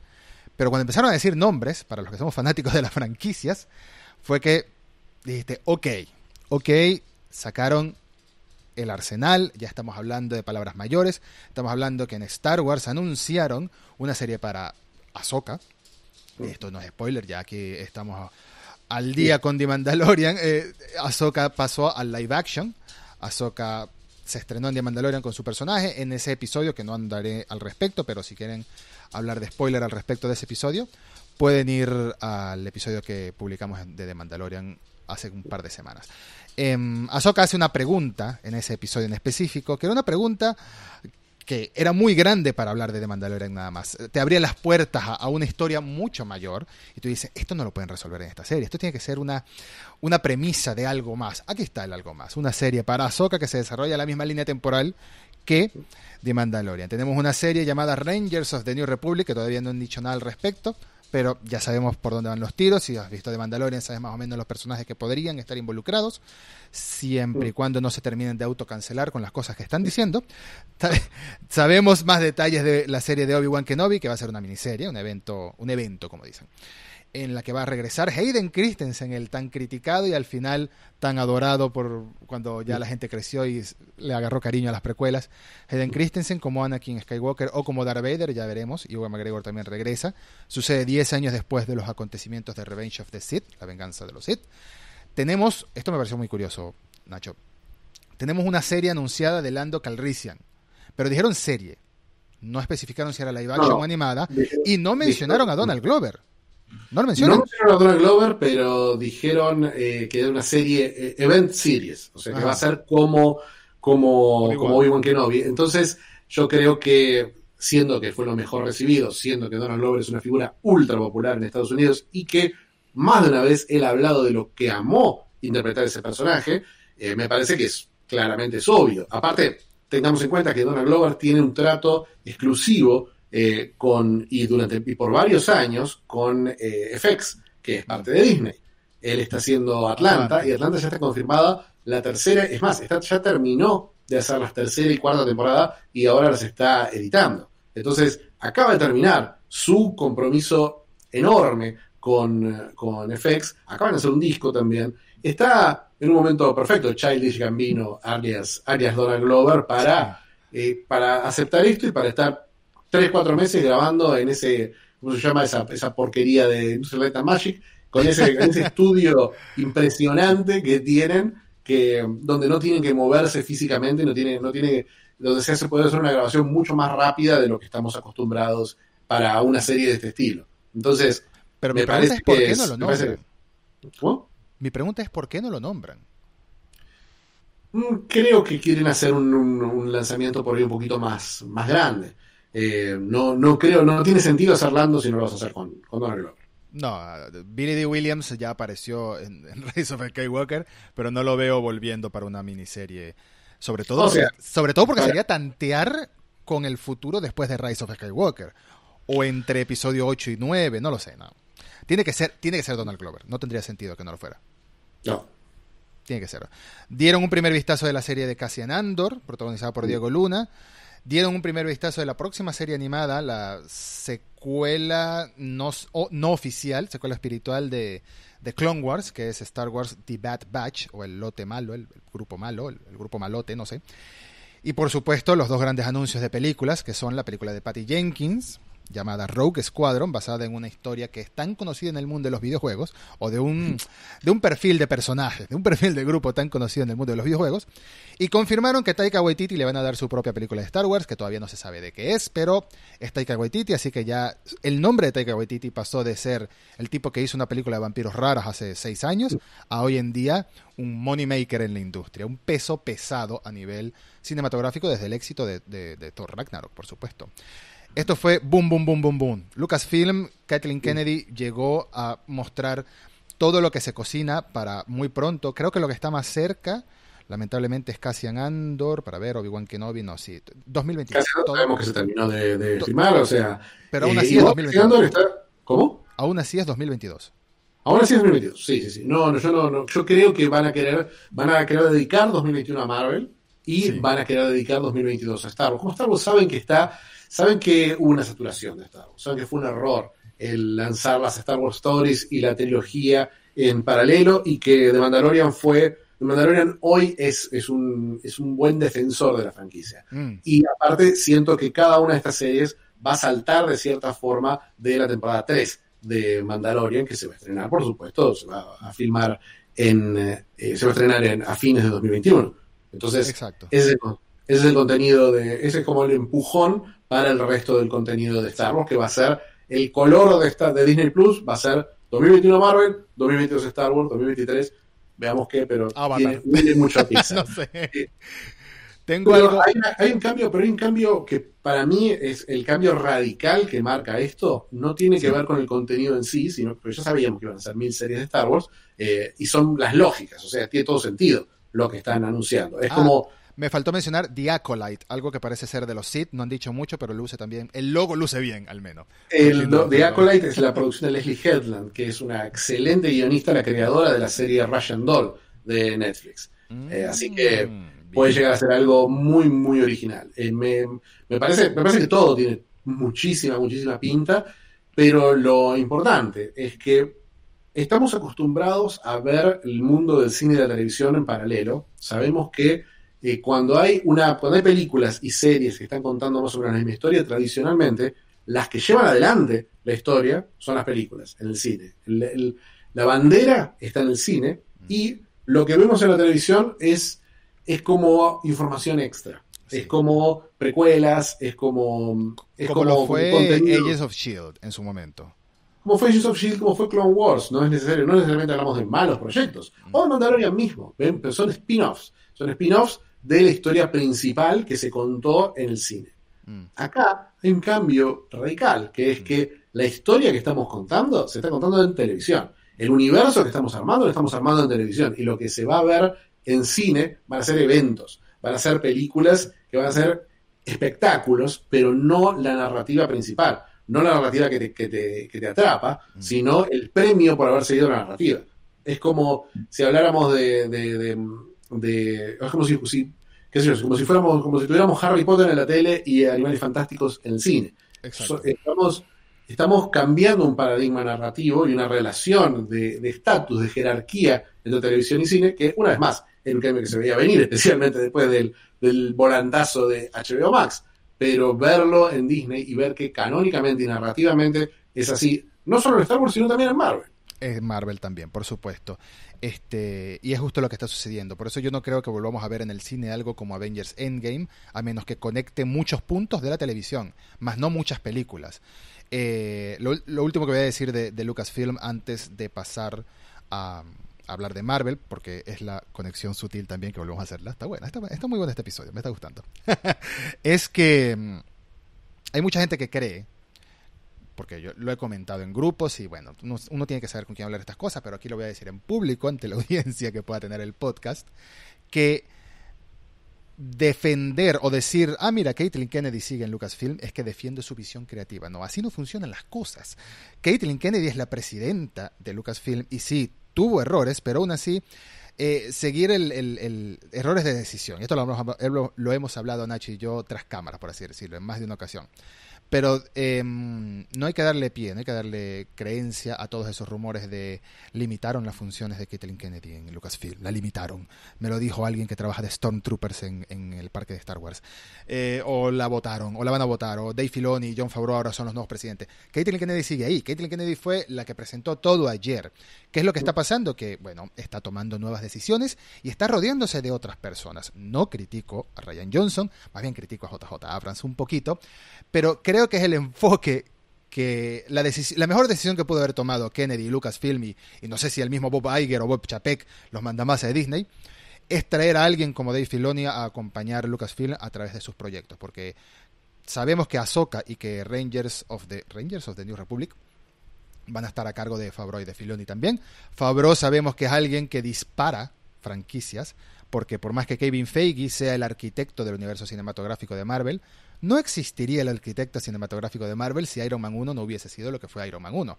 ¿Y de quién es Iron Man 1? De John Favreau. John Favreau es alguien que el otro día vi una película que la disfruté mucho. Es una película muy básica, que es la película de Chef que él hizo. No sé si la llegaste a ver. Sí, sí, sí, lindísima. Es muy linda, es muy divertida, pero no, no dejaba de pensar y de reír en el fondo, que es Favreau llegando diciéndole al estudio, mira, quiero hacer una película de un chef. Y, y- y le dijeron, sí, señor, usted haga lo que usted quiera mientras después vaya y escriba a Lion King. ¿no? Mientras después vaya y haga Mandalorian. Pero usted haga lo que usted quiera. Si quiere hacer una película de un chef, si quiere hacer una película, un spin-off del personaje de Friends, que era el multimillonario este que él hizo, luchador. Sí, que se quería hacer profesional de MMA. Haga lo que usted quiera. Sus side projects no importan, pero mientras haga lo que tiene que hacer, eh, que es su trabajo principal. Que es, un poco la fantasía de chef, ¿no? La fantasía de chef de dejar todo y hacer una y hacer esta y hacer esta hacer, de tu vida algo relajado. Exacto. Eh, que bueno, hay, hasta una serie documental en Netflix del make de, de, de, él hablando, de él comiendo. Yo creo, yo estoy seguro que Fabro hizo esto es puro para comer gratis un buen tiempo comida de un chef.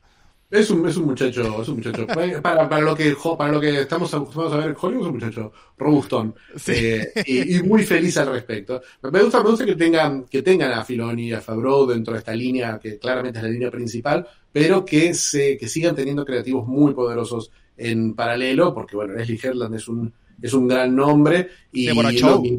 Deborah Chow. Deborah Chow, la creadora de Mr. Robot, o una de las directoras de Mr. Robot. Deborah Chow que está haciendo Obi-Wan Kenobi, y y en paralelo y en paralelo Patty Jenkins, Taika Waititi, me parece que mantener a todos esos nombres es una excelente excelente decisión. Eh, sospecho, sospecho que vamos a ver en un lugar creativo más importante en el futuro del universo Star Wars a Robert Rodríguez, que hizo un muy muy buen trabajo con su capítulo de Mandalorian. Mm. Así que hay un hay todo todo todo un camino un camino interesante para seguir y bueno como hablabas de, del término de, la idea de Feiche como arquitecto tenés a Fabro pero hubo un pase de manos y hubo hubo un cambio de color dentro del universo del universo Marvel bueno no cambio de color técnicamente porque estamos hablando siempre de hombres blancos que siempre van a dejar Marvel pero eh, pero sí hubo, un, pase de posta eh, de Fabro de la era Fabro de los primeros años del universo Marvel a esa era Josh Whedon, donde se definió mucho lo que es lo que, es lo que hoy entendemos, entendemos como,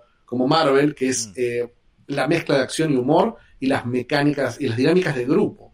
Eh, que eso, eso, más allá del, amor-odio que tenga con Whedon la, la, cultura y el fandom de Marvel en este momento, y de DC especialmente, eh, Whedon tiene esa capacidad, tiene la capacidad de definir eh, esta idea de grupo de superhéroes como familia que le dio tanta fuerza al universo Marvel. Porque si no teníamos ese contacto humano con esos personajes, no hubiera servido para nada.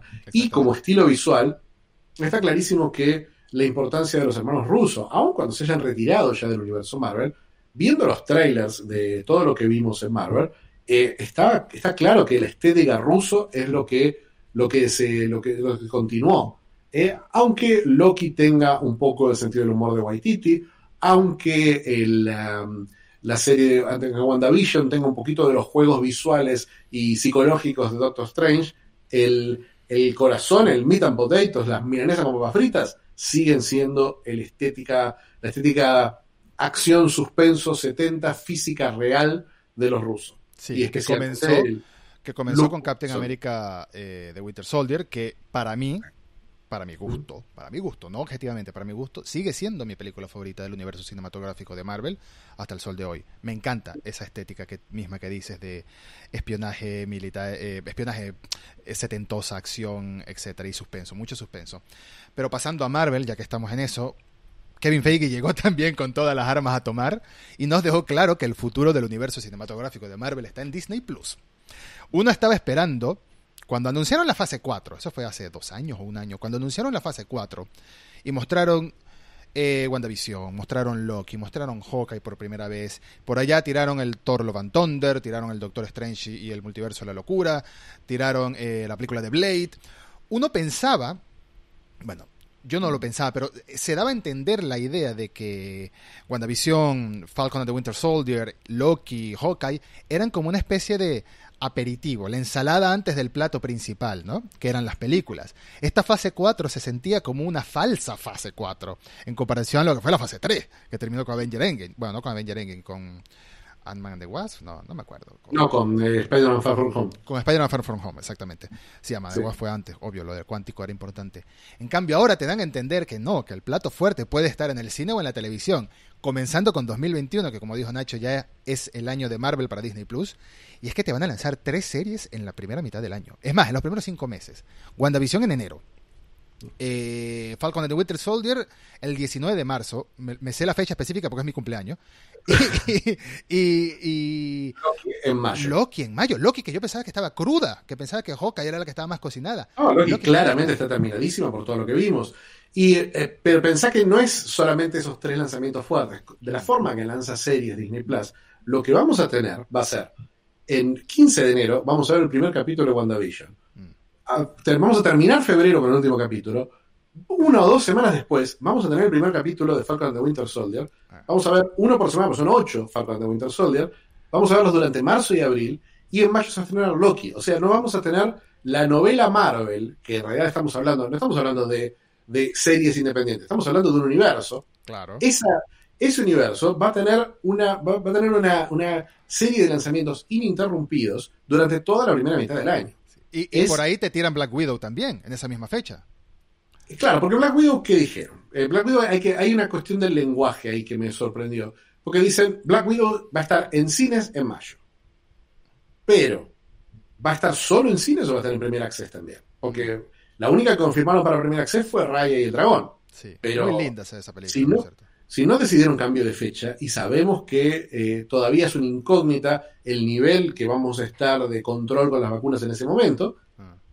no sabemos, no sabemos bien que, no sabemos bien dónde va a estar ese estreno. Si va a ser primer access, si va a ser simultáneo, si va a ser en cines. Eh, yo creo que, que hayan, hayan apostado de vuelta por primer access para, para Ryan de, de Last Dragon, que es una película familiar y que sabemos cómo es el público infantil, que le gusta ver una cosa y verla 250 veces más el mismo fin de semana, eh, tiene lógica, tiene lógica saber, o sea, para, un, para alguien, yo voy a decir, bueno, está bien, voy a pagar esos 30 dólares para tener esa película y sacarme a estos parásitos de encima durante un ratito, pero... Pero no sé si con Black Widow va, va, a pasar lo mismo. No sé si no van a hacer algo más cercano a lo de Soul, aún con estreno simultáneo en cine. Uy, ¿tú crees? Black Widow. Yo creo, yo creo que hay una, que van a tener una cantidad de datos, de números, eh, a lo largo de, de, enero, febrero, marzo, abril, para saber cuánto te está trayendo Marvel. Si Marvel tiene el efecto que ellos logran, que es todos esos que estábamos dudando de Disney Plus, mm. eh, se suman, porque yo era uno de esos. Yo no tenía, yo para ver Mandalorian y las tres series de Marvel decía, bueno, las veo las veo. Con, con, el mes de prueba, digamos. Con, con, la veo con la cuenta de un amigo, qué sé yo. Ajá. Pero no, pero no, no, no me daba, me, me, daba como, como, como una. No, no, me daban la necesidad de tener el servicio. Pero ahora, realmente, si yo estoy viendo un mapa que va a durar años y que puede terminar con un 2022, donde, donde todos los meses voy a tener una serie nueva de Disney o de Star Wars y obviamente son cosas de las que va a hablar todo el mundo y no querés estar afuera de la conversación. Y, y lo disfrutas. No en Star Wars, pero, pero ponele, qué sé yo. Ponele, a mí Mandalorian no me gusta mucho. Eh, me gusta, pero no, no es algo que me vuelva loco. Exacto. Pero me encantó el capítulo de Sokatano. Y sé que ver una serie de Rosario Dawson haciendo sus, esas maravillas durante ocho horas, yo estoy ahí, compro. Eh, absolutamente todas las demás me resultan atractivas. Andor no, Andor, Andor me parece todavía inexplicable. Pero. a mí también me parece un poco inexplicable. Hubiese preferido una serie de los monjes estos que cuidan el templo, ¿eh? Chirrut y, y, y, el otro, se me olvidó el nombre. De Donnie Yen. Y, pero, pero sí, me parece, me parece que, me parece que tienen un, tienen una buena, una buena apuesta, una apuesta sólida con, con Obi-Wan Kenobi, con lo que sabemos que vamos a ver a lo largo de, de 2022. Me parece, no sé, me parece, me parece que es, me parece que es una propuesta agresiva, quizás en algunos sentidos obvia, ¿no? Evidente. Decir, bueno, tenemos estas parcas, vamos a hacer todo lo que, vamos a usar el cine, y acá de vuelta vemos un cambio jerárquico, vamos a usar el cine para experimentar, vamos a usar el cine para estrenar Eternals, no sé qué es Eternals, eh, vamos a usar el cine para hacer Cuadros Fantásticos, que es el, el, gran, el gran bomb warning, el gran, bueno, veamos cómo va a ser a estrenar esto. Vamos a hacer el cine para estrenar Shang-Chi, estos personajes que buscamos que sean los nuevos guardianes de la galaxia. Y las secuelas que vamos a tener van a ser un Black Panther sin Black Panther, porque ya confirmaron que Black Panther no va a tener un nuevo T'Challa, sino sí. que se va a hablar de cómo es Wakanda la ausencia de T'Challa. Sí. Y, Seguro el manto pasa a alguien, probablemente a su hermana o probablemente a nadie. No, no, no. Dijeron que no va a haber. O sea, que, que va a haber, un, nuevo. Va a haber un nuevo Black que... Panther, más no un nuevo T'Challa. porque es un manto, ¿no? Eh, hubo, ya hubo en los cómics un, otro, otros T'Challas. Sí. y bueno, T'Chaka había sido Black Panther antes de T'Challa, ¿no? Exacto. Hasta Churi, hasta Churi fue, fue en los cómics, que es probablemente lo que suceda en, en el sí, sí, sí, Si deja de hablar de las vacunas junto con Sonida Gina Carano, puede ser que, puede ser que le dejen ser, ponerse el traje de algo. Por eso, por eso dije, o Shuri o Nakia, quizá. Eh, que es la, la, de Lupita Nyong'o. Perdón mm. si le maté el apellido como se pronuncia, pero no tengo ni idea. John Watts va a dirigir Cuatro Fantásticos, pero me parecieron muy, muy interesantes. Son los anuncios, ni, siquiera de las películas. Ah, una película de los Cuatro Fantásticos bien hecha, hecha por Marvel Studios, me encanta la idea, pero son los anuncios para Disney Plus los que me dejaron locos, porque Disney Plus les permite también experimentar con todas esas historias más chicas, todos estos personajes que en los cómics están apenas empezando a surgir, aunque sean muy populares, como, como es el caso de Miss Marvel, por ejemplo, de Kamala Khan, que ya tiene su buena, su buena base de popularidad. Pero Ironheart, que es Riri Williams, Ironheart, que es la sucesora de Tony Stark en un, un, arco de los cómics, como Iron Man, y durante mucho tiempo lo fue, eh, va a tener su propia serie. Va a tener su propia serie. Mira, eso me parece importantísimo, porque en otra realidad, eh, Disney hubiera hecho una película de Ironheart, eh, porque es, es la secuela de Iron Man. Eh, es la verdad, es la, no haber un nuevo Iron Man porque sería ridículo. Eh, tener un tener a, habiendo, habiendo pasado por Robert Downey Jr., cualquier, actor va a decir, no, no quiero, no quiero que, no quiero que me compare nadie. Ya con Batman sufre bastante los actores, no van a querer que lo compare con Robert Downey Jr. Y ahorita el pobre Matt Mikkelsen le están cayendo a palo por lo de Grindelwald y Johnny Depp, pero bueno, nadie quiere que le pase lo mismo con Están cayendo palo los fans de Johnny Depp, todos los demás estamos festejando, pues sabemos que es el mejor actor. Pero saben que se eh, hace mucho ruido en internet.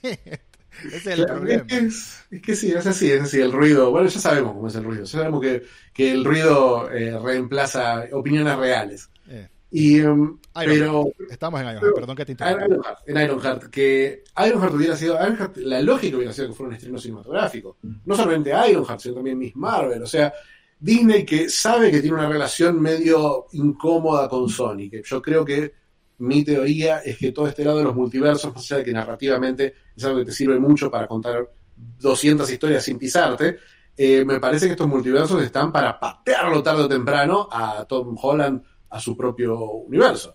Porque Sony está todo el tiempo buscando mejores términos. Estuvieron a punto de romper el año pasado por eh, y que Spider-Man 3 no tuviera nada que ver con Disney. Pero Sony no es, eh, Spider-Man no es de Marvel. Entonces, Vos fíjate que no hay ningún spin-off raro ni nada relacionado directamente con Spider-Man. Porque Spider-Man está como, como, como, como un holograma en este mundo por ahora. Entonces, yo creo que tarde o temprano lo van a mandar de vuelta a su universo, porque también me imagino que Sony debe estar con una cosa de, para, todo el mundo está construyendo universos. Nosotros podemos hacer nuestras películas que por suerte les van bien. Podemos hacer Venom, podemos hacer Morbius, podemos hacer, qué sé yo, Craven, lo, que más, lo, demás que están preparando. Pero a mí me, encanta, me parece que a todo a Sony le encantaría por decir, bueno, Venom 3 es Venom contra Spider-Man.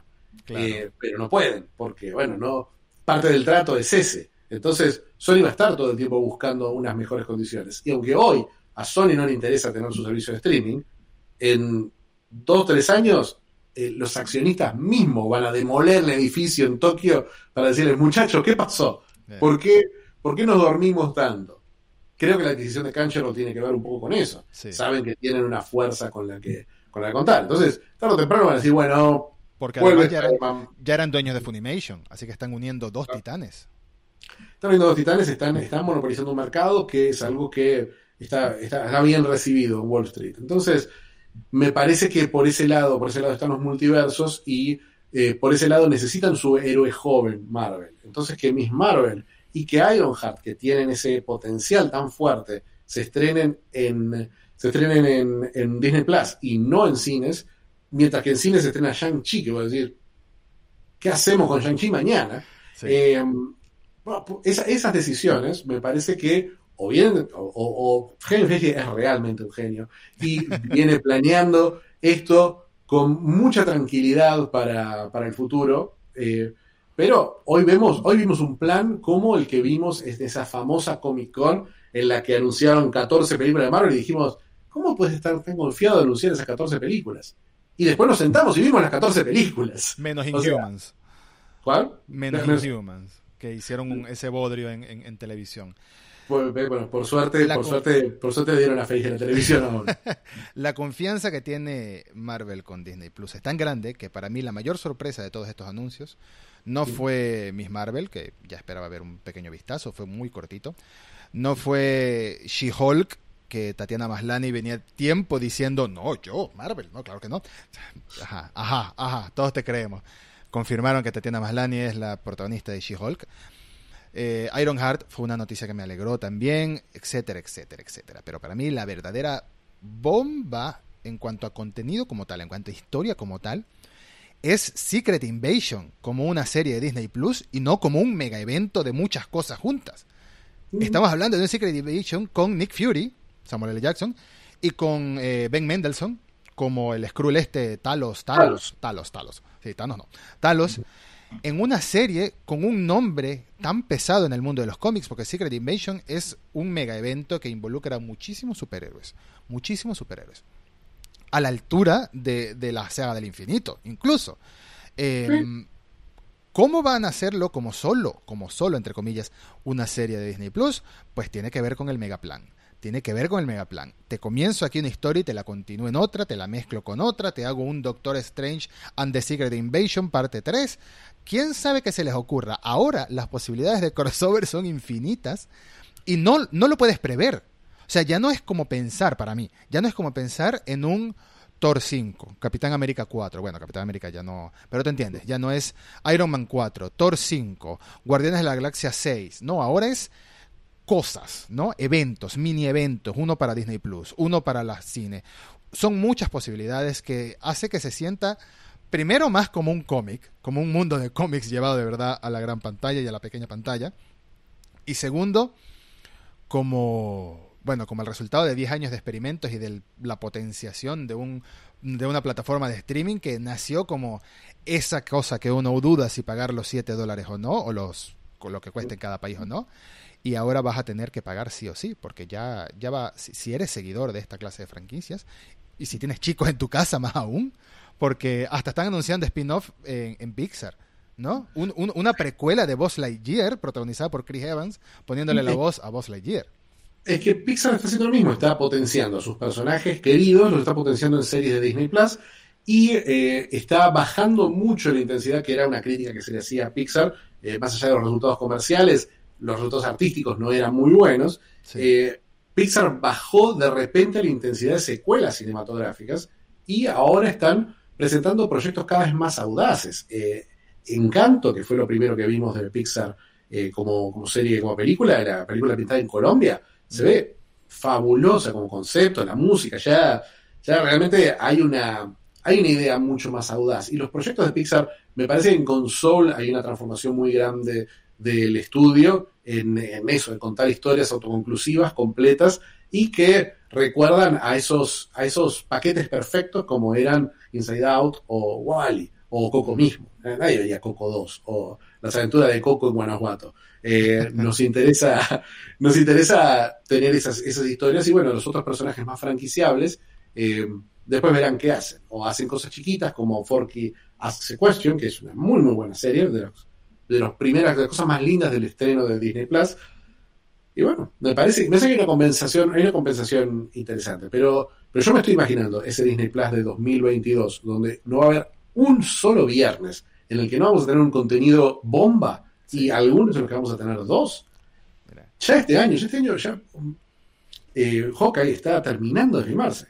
Hawkeye va para, para 2022. Hawkeye puede ser tranquilamente la serie que ocupe el momento post Mandalorian en este en el, tercer enero. no, no, eh, o, sí, diciembre o diciembre enero. Y lo mismo está pasando con Miss Marvel. Miss Marvel está confirmada para 2021. Y eh, sabemos que, el, que quizás eh, ¿cómo? Miss Marvel está para 2021.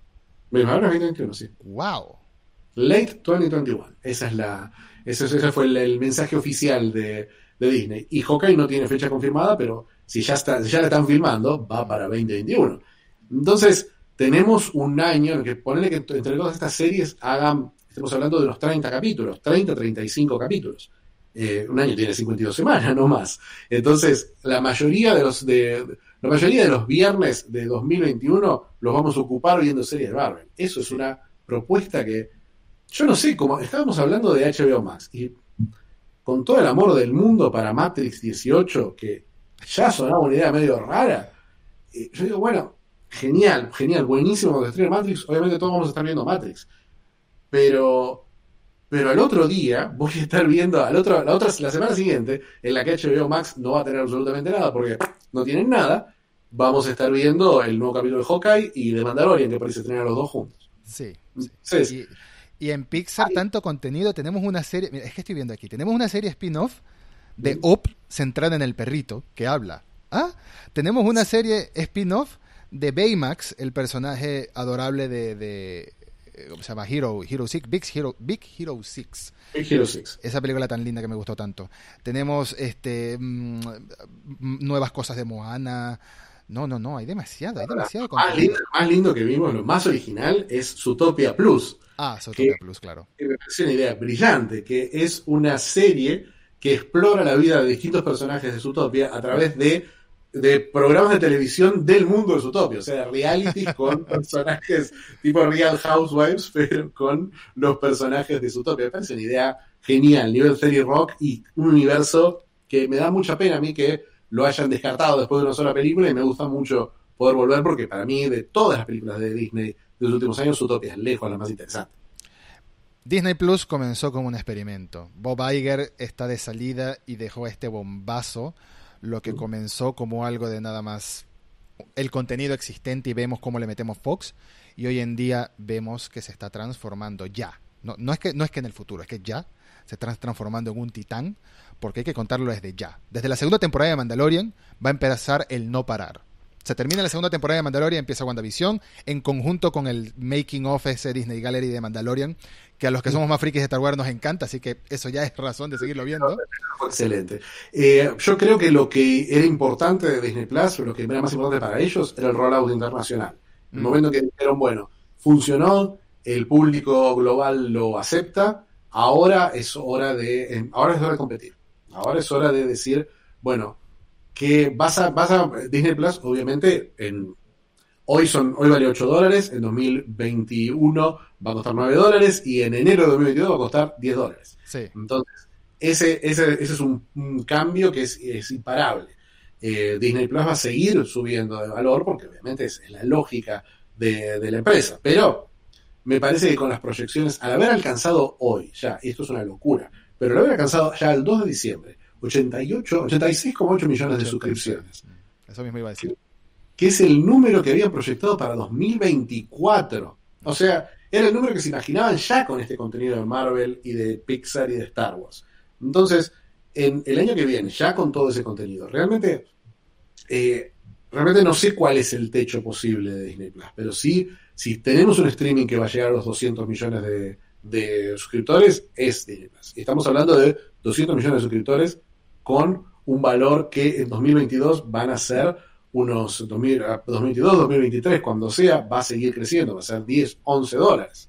Entonces, teniendo esa, esa propuesta, está claro que va a ser un generador de ingresos imposible de, superar. Por eso, volviendo a, a, lo que teníamos de HBO Max, ¿qué hace? ¿Cómo vos, hoy te ponen Eduardo Marín, sos el nuevo director de contenidos de HBO Max? Mm. ¿Qué haces?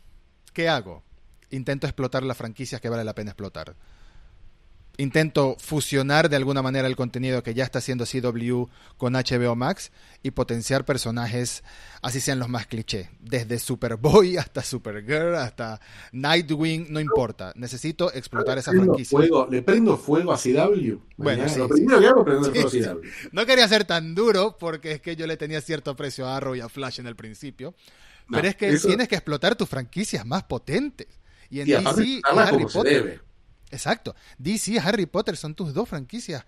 Son, tus, son tus caballos de batalla que no puede ser que estén tan dormidos. Que de Harry Potter lo único que estén haciendo es Animales Fantásticos 3, una película que solo le interesa a los fans de Harry Potter. No quiero ser duro. Quiero decir, solo le interesa a los fans de Harry Potter, pero no te va a traer nuevos fans. No, te va a traer nuevos fans. Ni les interesa a ellos. Sí, la primera película recaudó 800 millones de dólares internacionalmente. La segunda recaudó 600 millones de dólares. Y después de todo este desastre, eh, teniendo una película, una cosa es decir, bueno, el videojuego de Harry Potter yo le veo mucho potencial, porque lo primero que dijeron fue, no tenemos nada que ver con J.K. Rowling, ¿eh? nosotros compramos la licencia nomás. Mm. Eh, y J.K. Rowling tenés que barrerla de la franquicia. Y el problema que tenés con Animales Fantásticos es que es la franquicia de ella. Sí, Entonces, ella misma la escribe. ella misma la escribe, ella misma la escribe, ella misma la produce, ella toma las decisiones. La que decidió, después de que empezaran las acciones legales contra Amber Heard, mantenerlo a Johnny Depp en la franquicia para la tercera, fue ella. Y eh, obviamente ahora, ahora queda muy claro por qué, ahora queda muy claro por qué, porque esa mentalidad, que es la misma mentalidad que comparte ella y Depp, que, de, que, de que, de que hay una de que hay, de que les están persiguiendo y que hay que vengarse y que hay que estar, y hay que defender este punto de vista. Entonces, esta, este delirio de J.K. lo puedes separar y decir, bueno, Harry Potter, Harry Potter es de ella, no, no hay forma de separarla a ella, pero sí hay forma de Distanciar. Distanciarla y empezar a, a, proyect- a, desarrollar ese universo. Y después, bueno, después tenés los otros. Y después tenés el universo DC, que el universo DC seguís teniendo las mejores marcas del mundo. Seguís teniendo las marcas más reconocibles, seguís teniendo personajes que son fantásticos, pero decís, vamos a hacer Batman y ¿qué haces? Haces una Batman mm, re oscura que está bien, va a funcionar, va a ser, una, va a ser como Joker, va a ser un fenómeno esa película. El trailer creo que le gustó a todo el mundo, pero como producto, como explotación de tu franquicia, es la forma más inteligente de manejar tu, tu marca. Tenés un trato exclusivo con J.J. Abrams y lo pones a hacer una precuela del Resplandor y eh, una adaptación de Justice League Dark. Ah, ¿qué- qué- Justice League Dark, ¿qué me importa a unas aventuras de John Constantine? Tenés, tenés a los superhéroes, a, a todos estos nombres enormes de superhéroes. Ya descubriste que podés tener versiones televis- televisivas y cinematográficas paralelas. ¿Por qué vas a hacer una serie de Gotham sin Batman? Si tenés a Batman, ¿por qué no haces la serie de Batman? sí. Si sabés que es la marca más fuerte que tenés. ¿Por qué no tenés 16 series de Batman al mismo tiempo? ¿Cómo hace DC Comics? DC Comics, ¿qué hace? DC Comics no te saca un cómic de Batman y te- no te saca una novela gráfica de Batman todos los años. Te saca ocho cómics distintos de Batman y su elenco secundario. Mm. Eh, uno, y todas las, vos, a- vos vas a la comiquería todas las semanas, y todas las semanas hay un nuevo Batman, un Detective Comics, Sí. porque son quincenales. Eh, Sí. eso, es- eso fue el gran cambio que hizo Dandy Dio hace tres o cuatro años, cuando empezó Reverse. Decir, bueno, nuestras series grosas ya no son más mensuales, ahora son quincenales. Y eso es lógico, eh, es, es una, una explotación inteligente y no hay una reducción en la calidad, porque la verdad que lo que hicieron fue poner toda la plata que ponían a series que no leía nadie, las pusieron para potenciar a fucking Batman. Pero Y, tiene- y tienes el hoy- talento, tienes a Scott Snyder, tienes a, a, a- a Grant Morrison, tienes un gentío ahí que puede, Sí. de alguna manera los puedes meter en cine y televisión, en televisión incluso. Les puedes dar el salto. Filoni Sí. pasó de animación a live action, cualquiera puede pasar de una a otra, otro, de un formato a otro si tienes el talento. Y Sí, además, si el, el- el historial de Jeff Jones eh, no sea una mala señal para eso. bueno, sí, pero además em, es desesperante, es desesperante ver cómo desaprovechan este todo ese ca- catálogo de contenido. Si quieres irte incluso a, lo- a los fanáticos de toda la vida, a los fanáticos de antaño, si quieres atraer aún más a los más grandes, pues tienes el universo de, de monstruos, ¿no? Tienes el Mm. universo de monstruos, tienes con- hay mucho material, hay mucho material y me parece extraño, me parece extraño no, me parece triste y, y irónico cómo pasamos hablando de perdón, cómo pasamos hablando de el potencial y lo que se viene en una plataforma de streaming y todo Mm. lo que no hace otra plataforma de streaming, cuando las dos se supone que deberían ser iguales en cierto ámbito, ¿no? En, en el mercado. Son gente que están intentando que le pagues dinero mensual. A, ese- a esa altura son lo mismo. A esa altura son lo mismo. Y uno tiene Marvel y otro tiene DC. Así que a esa altura también son lo mismo. Sí, sí, sí, y es, eso es, lo, eso es lo, que, lo que es imposible de entender, porque fueron tantos años de dominio por parte de, de, de Marvel, del mercado, y tantos años de DC diciendo, bueno, vamos a ver si podemos hacer algo parecido. Bueno, ellos hicieron, ellos hicieron eh, todas estas películas individuales y Avengers. Nosotros hagamos primero una con todos juntos y después vamos. Pero el problema nunca fue, y, y fueron un fracaso. No, no, no fueron un fracaso, pero no fueron lo que estaban esperando. Aunque por alguna razón ahora los quieren resucitar. Pero, pero el problema no fue el concepto, el problema fue la ejecución. El problema fue que les hicieron mal. No que, no que era mala idea, hay que decir, no, no, hay que hacer como, hay que hacer como Joker, hay que hacer todas cosas independientes y re locas. Y sí, claro, Joker va a ser una apuesta que te va a dar eh, un mil millones de dólares. Pero ya Sam, que costó lo mismo que Joker, no te dio mil millones de dólares. Mm. Te dio 400, 350 millones de dólares. Eh, y eh, usted va a tener un Aquaman hoy y después fíjate qué puedes tener. Pero ya está, ya no hay una, una confianza, no hay una, una dependencia en el, en el aspecto cinematográfico. Entonces hay que reactivar todo eso. Pero el gran problema es el tiempo. Mm. Porque vos podés decir, bueno, ¿sabes qué? Dale toda la torta a J.K. Rowling para que se vaya a una isla donde no tenga conexión a Twitter. Eh, y no importa, no importa, ponerle su escuela antitrans, hacer, hacer lo que quiera, hacer lo que quiera, J.K. Rowling, toma toda esta bolsa de plata y dame Harry Potter. Eh, y vamos a hacer una serie de Harry Potter.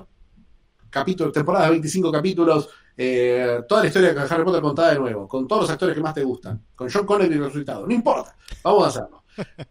Pero si el proceso entre tomar esa decisión, empezar la producción y sacar la producción al aire, son dos años. Sí.